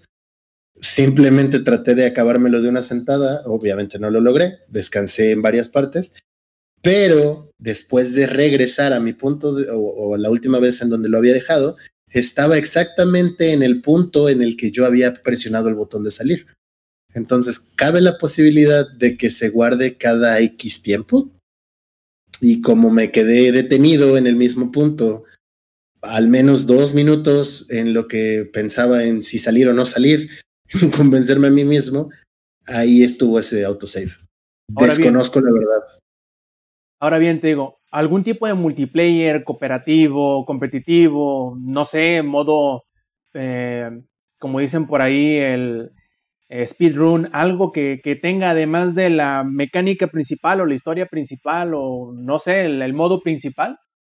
Yo creo que si acaso un speedrun, pero de nuevo, una vez que sabes cómo resolver los puzzles, de ahí simplemente sería una cuestión mecánica de esta vez no voy a cagarla al brincar para llegar más rápido y resolverlo lo más rápido posible, porque ya sabes hacerlo. Eh, pero no, no tiene absolutamente nada más. Su modo historia realmente no tiene una historia, solo te pide que resuelvas esto y la historia es muy sencilla. Es, oh, el arqueólogo en jefe se cayó en el derrumbe y tienes que ir a rescatarlo. Pum, es todo. Muy Eh, bien. No tiene un multiplayer tampoco y no creo que le puedan hacer un competitivo a esto. Pues bueno, en fin, ahí tienen, ¿cómo se llama? La fabulosa. La aventura- interesante, Ajá. interesante aventura del señor Puff. Perfecto. Y bueno, con esto pasamos ahora al último tema que me tocará a mí hablar y es Crosscode. Yo tengo, yo creo que ustedes, eh, plebes, me han escuchado o me han visto tuitear varias veces durante el año pasado eh, sobre Crosscode, que es un juego que es cierto, ya estaba en Steam desde hace muchísimo tiempo, creo que desde 2018, por allá más o menos, y es un juego que siempre me ha llamado la atención. Primero que nada por la, yo podría decir que es como que logro técnico porque el juego fue desarrollado en HTML5 con React JavaScript. Y eso se me hace increíble. De hecho, si ustedes quieren jugar el demo del juego, pueden jugarlo incluso desde su explorador, que es la opción principal que te pone cuando entras a la página, que cre- creo que es crosscode.com. Y directamente ahí desde la página puedes probarlo, lo cual a mí se me hace eh, bastante sorprendente. Claro, tenemos muchos años escuchando la promesa del HTML5, que todo lo iba a poder, pero no siempre se cumple esa promesa. Ahora con Crosscode al menos parece ser que sí se está eh, cumpliendo un poquito el, el hecho de que puedas hacer lo que sea dentro de tu explorador con HTML5. Y bueno, ¿de qué trata Crosscode? Crosscode es un RPG de acción que medio recuerda a las generaciones de los 16 bits, a los juegos de Super Nintendo o de Genesis. Y como pueden ver en el video se ve bastante bonito, tiene una eh, estética bastante eh, agradable a la vista y con sprites bastante eh, grandes y muy bien detallados. Entonces, todo el, mundo, todos los personajes, los enemigos, los menús, el mapa y todo, se ven bastante bien, incluso para hacer un juego independiente que en la PC puede llegarte a costar hasta 100 pesos o menos. La versión para consolas, en especial esta del Switch que fue la que yo compré, es un poquito más cara, pues creo que me costó 330 con un descuentillo de, entre comillas, preventa. Pero yo creo que bien vale la pena, sobre todo por el tipo de juego que es y sobre todo porque te ofrece un montón de horas de juego. Yo no llevo tantas. eh, ahora en la tarde que terminé de jugar eh, mi última sesión, por decirlo así, creo que ya llevaba como 10 horas de juego. Son pocas, sí, pero apenas llevo el primero de cuatro este, calabozos principales. Acá en el chat dice, parece el primer de Legend of Zelda, se ve chido. De hecho, sí parece un poquito, pero de Legend of Zelda a Link to the Past, que es el de Super Nintendo. Y tiene El muchas arte- similitudes. El arte se ve un poquito también como Stardew Valley, ¿no? El- al menos el de los bonitos. Un poquito, sí. De hecho, tiene un arte muy bonito que es una mezcla entre arte caricaturesco europeo o como de Cartoon Network, por decirlo así, y también un poquito de inspiración de anime, de algo así, de arte japonés. Y de hecho, se basa mucho en, y Lex más o menos brincará al escuchar la referencia, la historia es un tanto isekai-esca. ¿Cómo es esto? En realidad, Crosscode es un juego de realidad virtual en donde tú te pones un visor y entras al mundo del juego. Y la historia más o menos se centra en esto. ¿Por qué? El personaje que tú controlas, que se llama Lea, eh, perdió la memoria. O sea, la persona que está detrás del personaje, mejor dicho. Y además, el personaje en el mundo, el avatar dentro del juego de Crosscode, que es juego dentro del juego, no puede hablar. Es mudo porque tiene un problema técnico, ande como el Samper, tiene un problema técnico entre comillas en donde no puede hablar y ciertos, tienes como un staff detrás eh, que le, le ha puesto solamente ciertas palabras con las cuales puede comunicarse, pero este problema que se deriva también de la amnesia se medio mm, esconde en el, en el sentido de que hay ciertos bugs que en algunos avatares no les permite hablar bien, porque bueno, ya saben cómo son los problemas técnicos, ¿no? De que a veces o no te corre bien o, o cosas por el estilo, ¿no? Entonces empiezan a jugar con ese tipo de tecnicismos y con ese tipo de, de ambientación que es bien interesante porque al mismo tiempo tu personaje no conoce el juego por la amnesia que tiene, como tú como jugador tampoco lo conoces y lo vas descubriendo con la misma experiencia de tu personaje que estás controlando. Y la historia es esa. Tú vas a entrar al juego que de hecho es un MMO. De hecho, creo que se alcanzan a ver en el video del gameplay. De vez en cuando aparecen otros NPCs corriendo por todo el mapa, que serían como la representación de los demás personajes o los demás jugadores que estarían jugando en el MMO. Y sí, el, el mundo es bastante grande, puedes subir de nivel. Y la, el sistema de batalla es dentro del mismo mapa en tiempo real. Tú le pegas a un enemigo y empiezas a pelear. Entonces, las peleas se llevan a cabo en tiempo real y ahí es donde se parece un poquito a Zelda, porque tú puedes esquivar, tú puedes bloquear, tú puedes utilizar habilidades que vas desbloqueando a medida que subes de nivel, como es obvio en un MMO. Y puedes ir desbloqueando distintos tipos, de habilidades. Algunos este, se centran en los ataques cuerpo a cuerpo, otros tantos en la aventada de pelotas, como ahorita están viendo en el gameplay. Eh, otros al momento de bloquear los ataques o de utilizar tu escudo. Y de hecho también tiene otra mecánica bien interesante que va más allá del, del, simple hecho de pelear, lo cual es como la mecánica de exploración mediante el parkour, que puedes ir brincando y cambiando de niveles de, de los pisos, por decirlo así, en donde estás dentro del mismo mapa y de esta manera ir explorando las distintas partes eh, que tiene el mapa y también ir descubriendo materiales, ir descubriendo equipamiento que está escondido en las distintas partes eh, dentro de los distintos mapas y que además te permiten entrar a áreas escondidas eh, mediante la exploración. Eso está bastante bueno, de hecho, me gusta mucho. Y otra cosa en donde se parece mucho a Zelda es en el sentido de que dentro de los distintas, tanto pruebas que te ponen como en los distintos calabozos, tienen muchos pozos que tú deberás ir eh, utilizando todas las habilidades que tienes como jugador, que son el eh, mover cosas, el brincar sobre de cosas y el dispararle diferentes partes para irte abriendo paso entre los distintos calabozos. Creo que no grabé gameplay de los calabozos, pero bueno, más o menos se darán un poquito de cuenta ya con la exploración dentro del mismo mapa de lo que me refiero.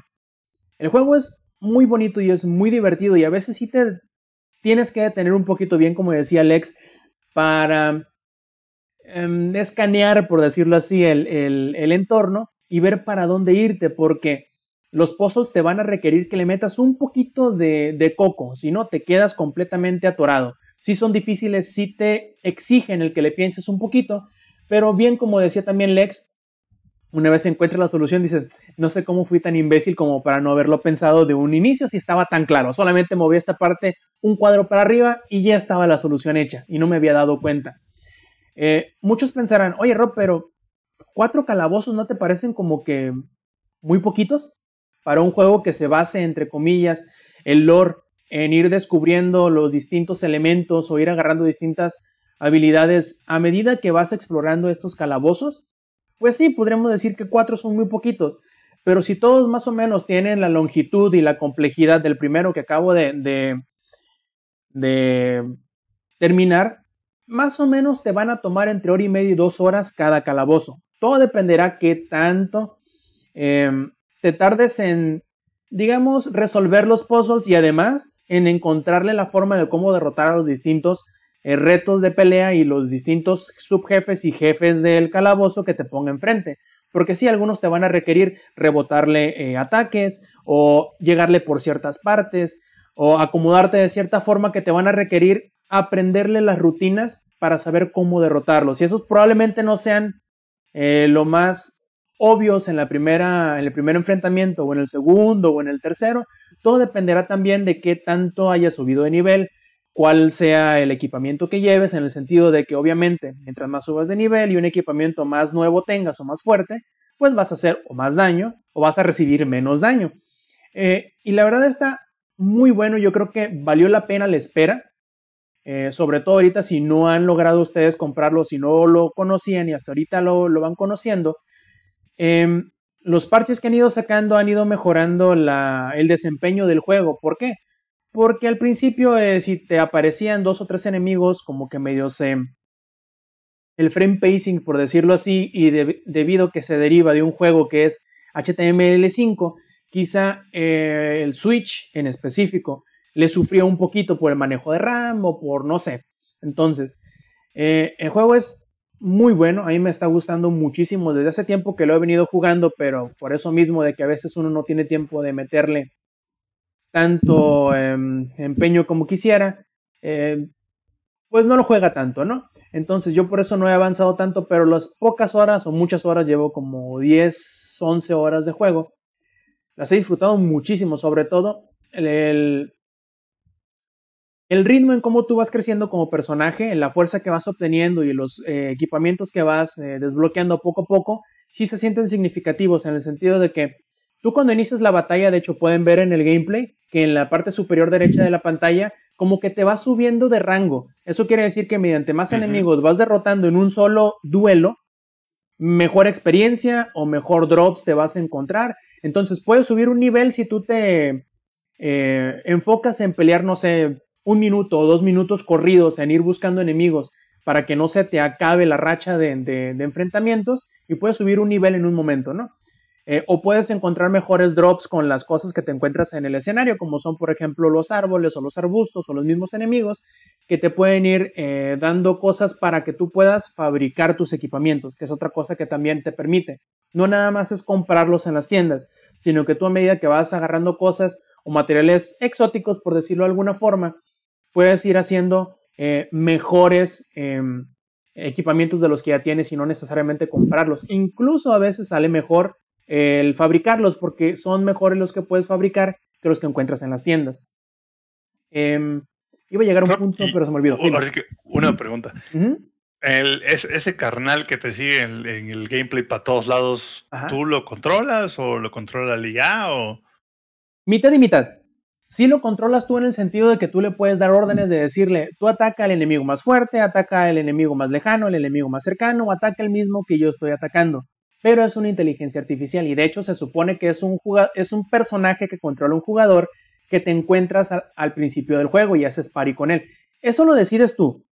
Puedes ser o puedes, puedes mandarle llamar y simplemente platicar con él, bueno, con ella, porque es mujer, las dos son mujeres, o puedes decirle, échate la vuelta, armamos una pari como justamente estamos ahí, y de este y te ayuda en la, en la batalla. Obviamente, tú puedes, eh, como la clase de tu personaje es un esferomante, como le dicen por ahí, maneja, supuestamente su especialidad es tirar las pelotas, ¿no? Entonces tú puedes poner a la, muchacha esta a que la haga entre comillas de tanque o distraiga a los enemigos también, este, ¿no? Que te distraiga a los enemigos para que tú le puedas empezar a tirar con gusto este, los pelotazos a los enemigos.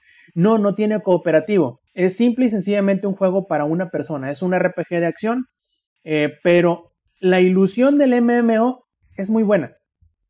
Y de hecho entra en juego porque se supone que tú eres, a lo que te medio cuenta la historia, tú eres como la reencarnación de un personaje.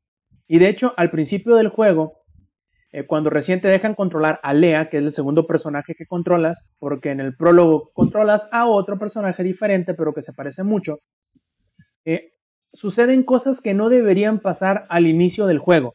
Entre comillas, te meten de trampa al juego. Tu personaje tú no entras como cualquier otro personaje cuando recién inicia a jugar Crosscode. Eh, y hacen trampa. Y de hecho, esta muchacha este, se da cuenta o como que le, le causa cosquilla, ¿no? Dice, ¿por qué tú saliste de cierto nivel de esta parte del tutorial si debiste haber salido un nivel menos? Y eso fue porque te encontraste con un personaje misterioso que llegó a ser tale de pedo porque estabas entrando de una forma que no debería. Entonces, como que el chiste del juego primero es conocer el mundo y el lore detrás de todo lo que es Crosscode, como un personaje, un jugador normal, pero también tú estás como que inmiscuido en la creación de lo que es todo el mundo este de realidad virtual, eh, porque supuestamente es como que una innovación tecnológica y todo el pedo, y entonces como que hay otras eh, powers at play, como dicen por ahí, em, que debe de haber algún tipo de... Inge. Oye, ¿tiene otros biomas eh, aparte de ese que es como de nieve? Sí, de hecho, señor francés, biomas. Es, ese es precisamente el segundo bioma, ¿eh? eh es que se lo aprendí en Minecraft, güey, no me juzgues.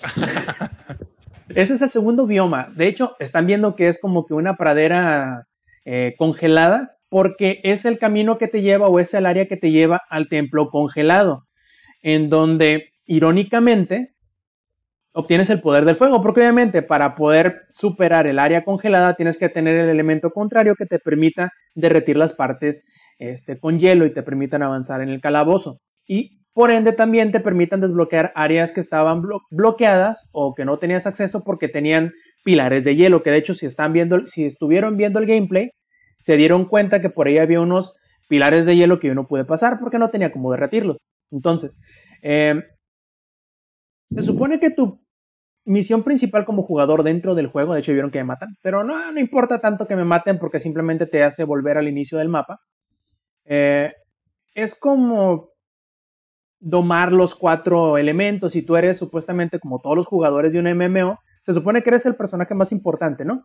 Entonces tu, tu trabajo es seguir o buscar el camino que se supone que una dentro del dentro del lore, dentro del MMO, se supone que este mundo o esta parte lo crearon así como inteligencia, como inteligencias superiores, como aliens, eh, y tú tienes que encontrar el cómo o el por qué para supuestamente desbloquear como que, eh, digamos que la historia real detrás del mundo, ¿no? Pero bueno, yo creo que se va a ir conjuntando la historia del juego dentro del juego junto con la historia de ti, del personaje de Lea. Y yo creo que ahí es donde va a estar bien interesante. Y me faltan un montón de horas para llegar a eso, pero por ahora, estas primeras 10 horas me han súper encantado. La, todo esto de la exploración, de dando brincos, de buscarle por aquí, por allá, eh, la historia de cómo te van metiendo o cómo te van conjugando las distintas em, los distintos elementos o los distintos niveles de la historia, de, ti como personaje normal, ¿no? Y de ti como el personaje especial que es Lea, este, se van juntando uno con otro poco a poco. los diálogos son muy buenos. Eh, sí parecen, entre comillas, personas reales que serían jugadores como cualquiera que te encuentres en un MMO, eh, sobre todo porque son de diferentes partes del mundo. Este, y además, como todo MMO, tú puedes hablar con los NPCs. Estos te van a dar también sus distintas misiones dentro del mundo, los cuales obviamente te van a dar experiencia, te van a dar materiales, te van a dar eh, consumibles que te van a ayudar muchísimo al momento de subir de nivel y de poder explorar distintos, distintos escenarios de pelea o de exploración y que además te dan más lore del mundo dentro del mundo. De hecho, ahorita están viendo en el video cómo me pasa como el Lex, en donde tengo que ir me estoy cayendo mucho, pero digamos que es normal. ¿Por qué? Porque tienes que encontrar la forma de cómo, si le pegas a una parte, hacia dónde tienes que brincar y con qué rapidez para que puedas completar el reto que te está poniendo este, el mapa, que en este caso, pues, lo repito muchas veces hasta que por fin le, le encuentro el timing, sobre todo porque tiene que ser rápido. Y más adelante en el gameplay creo que a lo mejor no vamos a alcanzar a llegar. También hay otro reto que te ponen en cuanto a exploración, plataformismo, puntería, rapidez, etc. Tiene muchos de estos em, retitos de este estilo que em, no necesitas hacerlos.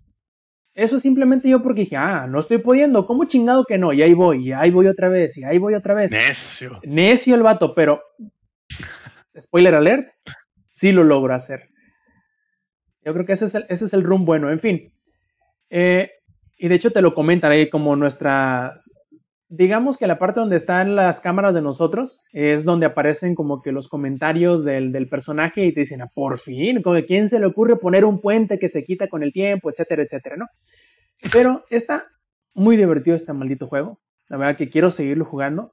Eh, para todos los que les gustaron los juegos de este tipo, como por ejemplo uno que está jugando Lex, que es de Sword Art Online, este creo que es medio similar son en el sentido del setting, porque es también un MMO, también es este, supuestamente que está simulando mundos, y yo creo que por lo que he leído los pasados meses y los pasados años que le he seguido mucho el, el rastro a, a Crosscode, eh, vale muchísimo la pena. Es una de esas joyitas indies que a veces, o en el caso de Crosscode muy en específico, eh, muy poca gente se ha topado con él y creo que el, el que pueda pasar su, de alguna forma u otra, eh, popularidad de boca a boca, le va a hacer muchísimo beneficio a este juego. Así que yo creo que si no lo han jugado, eh, si no han tenido la oportunidad, échense la vuelta a crosscode.com, donde van a poder, como les dije hace rato, en el, en el mismo explorador, jugar los primeros minutos, las primeras horas, eh, sin tener que descargar nada. Ya si eso les gusta, en la PC está súper barato,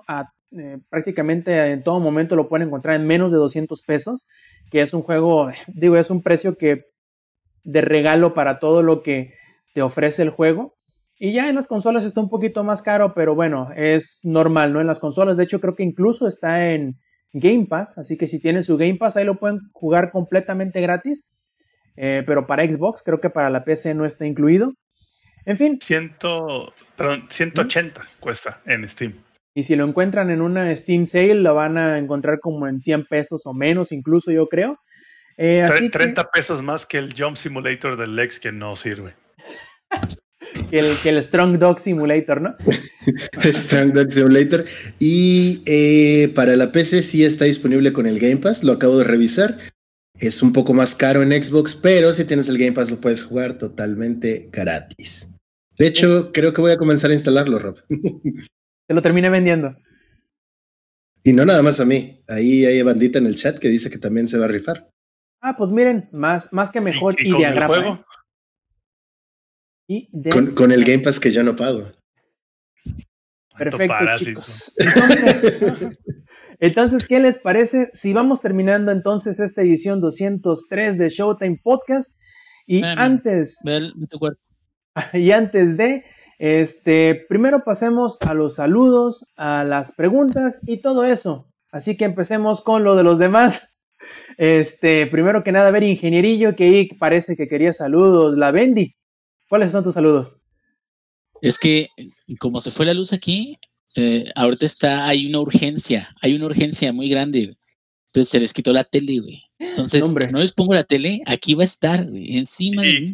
Y hasta que le ponga lo, sí, sí, hasta que le ponga lo que quiere, pero ya, ya se me, a ver, llévatelo, mi amor. Ah, mira, ¿saben cuál es un paliativo? Miren, ya, magia, magia. Vámonos. Tecnología. Chingas madre. Bueno, para, para este más consejos de cómo ser padre, nos pueden seguir en Instagram. bueno, este, bueno, ¿de qué es el podcast? ¿De videojuegos o de ser padres? O sea, también. Este, bueno, eh, ¿qué? ¿Saluditos? Ah, sí, bueno, pues a toda la gente que nos está. Sí, saludos, ¿verdad? Digo, ya me estoy perdiendo. A toda la gente que nos está viendo ahorita, este fue un experimento que está muy bueno, más divertido. Si antes escuchaban a mis hijos, ahora pueden verlos. Este, y pues qué gusto, qué gusto de que eh, creo que el nuevo formato, pues sí, como que sí arranca bien, sí tiene sabor. Entonces, pues vamos a seguirle dando y pues mientras pueda, aquí con camarita también. Va. Yo pensé que iba a mandilear el Inge, pero bueno, si quiere chanclazos de la mujer, pues que se los dé, ¿no? Del management. Le van a dar chanclazos del management. Perfecto, Sanfito, saludos. Saludos al management. Hay que mandarle saludos al management que ya me aprobó el póster de Maribel Guardia. Saludos a ella. O sea, grupos a grupo modelo, porque esto es una chulada, qué bárbaros. Me, me hace eso, aguantar todos los podcasts y todas las estupideces del Inge. Este, y bueno, saludos a, a, la gente de, como todas las semanas, gente del Gaming Club que ahí sigue dándole con todo. Saludos a todos los que estuvieron ahí eh, en el chat con nosotros y este, participaron en el chat. Muy entretenido el podcast del día de hoy con los comentarios. Y eso es todo. Perfecto. Lex. Eh, saludos a toda la banda que nos estuvo acompañando, como es Samper. Luego, luego los celos no te dejan vivir, ¿verdad, Samper? Le hacen daño, no, no, lo enloquecen. Lo hacen, le, no le hacen mal. Primero a mandilonear, obviamente. Saludos a Joss, eh, eh, porque pues aguanta todos mis desmadres, ¿no? Ahí se ve. De cada semana, güey. Para los que están en el stream, los desmadres, ahí se ven, esquina superior izquierda. No cualquier mujer aguanta eso. No, y aquí está la vitrina del otro lado. ¿eh? Saludos a toda la banda que estuvo en el chat. Saludos a Lalo, a Pantonio Elea, a Marcos458, al Funk, a Dave. Su, saludos a Rubén Tamarit. Saludos a Ignil 10, a Axel, a Edson y a mi Choco Baby que llegó ahí al final. Saludos a toda la banda de Joystick League, a todo el crew de Manespot. Y también dense una vuelta por las redes sociales de The Hive, que es la página en donde trabaja Rubén. Hace chambas muy, muy chingonas y no solo manuales. ¡Uy! Automatizadas, ¿no? Yo. ¿Y cómo sabes, cabrón? Ah, me contaron, güey. Me contaron. No se le da la chamba manual. Perfecto, y pues bueno, como aquí todos nos, nos ponemos el mandil, menos el Inge, este, yo también le mando un saludo a María, mi novia, que bien sabe cómo, cómo de mucho la amo, aunque no me escuche, pero bueno, de todas maneras, para que no le lleguen eh, rumores falsos de cómo son las cosas. Eh, en fin, eh, primero por acá vamos a ver los saludos. Iba a decir por Twitch, pero creo que ya este, Lex a todos los mencionó. Y si no, de todas maneras, muchas gracias a todos los que estuvieron en vivo por su participación ahí en el chat de Twitch, pero este, como es costumbre, mi carnal Rion Jun hasta Japón, un saludo, y a mi compadre Roy Phoenix, que por ahí anda todavía. En fin, Omega X0 nos dice, no se me ocurre ninguna pregunta, pero saludos, así que saludos para ti. Y Jacobo GS nos pregunta, chavos, ¿qué servicios de streaming tienen y cuáles recomiendan? Zampi. De streaming de videojuegos, de hecho el, el único que tengo es el Xcloud y está muy bueno. He usado también el GeForce Now y muy bueno también. Así que solo que GeForce Now necesitas tener los juegos, ¿no? Mientras que el Xcloud ya te da como que una biblioteca preestablecida. Pero cualquiera de los dos funciona muy bien. A mí el, el GeForce Now me gusta un poquito más en el sentido de que lo puedes hacer un streaming local dentro de la casa. Entonces pueden, puedo mandar, por ejemplo, el streaming de mi PC de aquí del, de la oficina, lo puedo mandar a la, PC, a la tele de la sala y jugar pues, en el sofá. Así que cualquiera de los dos, diferente público, pero los dos son muy buenos. ¿Y de TV? De TV tengo, híjole, creo que los tengo casi todos. Tengo Netflix, tengo Amazon Prime, tengo HBO, tengo, otra, pues tengo todos, porque casi no veo tele de cable. Lo que es el blanco, güey. O sea. Híjole. Mi favorito, la neta, siempre ha sido y será Netflix. Sobre todo, y ahí, le, ahí les doy un tip para los que nos escuchan. Uh, lo uso con VPN, entonces puedo ver el Netflix también de US y puta, el catálogo es increíblemente extenso cuando combinas el Netflix de México con el de US. Así que Netflix con un buen VPN es el mejor streaming de todos. A ver, el, el, ¿cómo se dice? La recomendación del padre de familia del stream. A ver, ingenierillo. Mira, en términos de TV, eh, tengo el Amazon Prime Video, el HBO y el Netflix. También los el HBO, HBO, el HBO viene incluido ya en el servicio que tengo de, de cable internet. Y fíjate que tiene, tiene series muy buenas, pero la verdad yo quedé muy decepcionado de cuando salieron los episodios de Game of Thrones. En particular el de The Long Night, el, eh, está oscurísimo el capítulo. Creo que tiene que ver más con la calidad del capítulo en sí. Eh, y sí, batallé mucho. Entonces HBO como que digo, veo las cosas que quiero ver muy específicas de ahí, pero sí a lo mejor eh, se podría decir que el favorito es igual el, Netflix. De hecho, estamos viendo ahorita, si me vieron estar viendo como güey para acá, este que estamos viendo Umbrella Academy, la segunda temporada, digamos con el capítulo 8 más o menos. Se está poniendo muy buena, ¿eh? La verdad, siento que es, es bastante buena. Es tan buena como la primera temporada, pero este, con una historia distinta. No, bueno, es que no sé cómo acaba, ¿verdad? a lo mejor si tú ya la viste, ya. Spoilers, maldito. Este, y en De términos hecho, de, de- Lex, de- tú- tú- sale un chango como tú en la portada, ¿no? O tú eres el chango de la portada, ya no No, ese chango está más bonito. Está, está- es que ese sí está más guapetón, güey. es- Y tiene ojo claro y la chingada.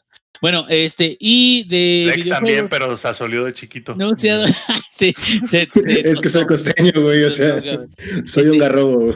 Y de gaming, de servicios a través de internet no he probado. Y del que sí he probado in-house o local es con el Steam Link y a través de cable.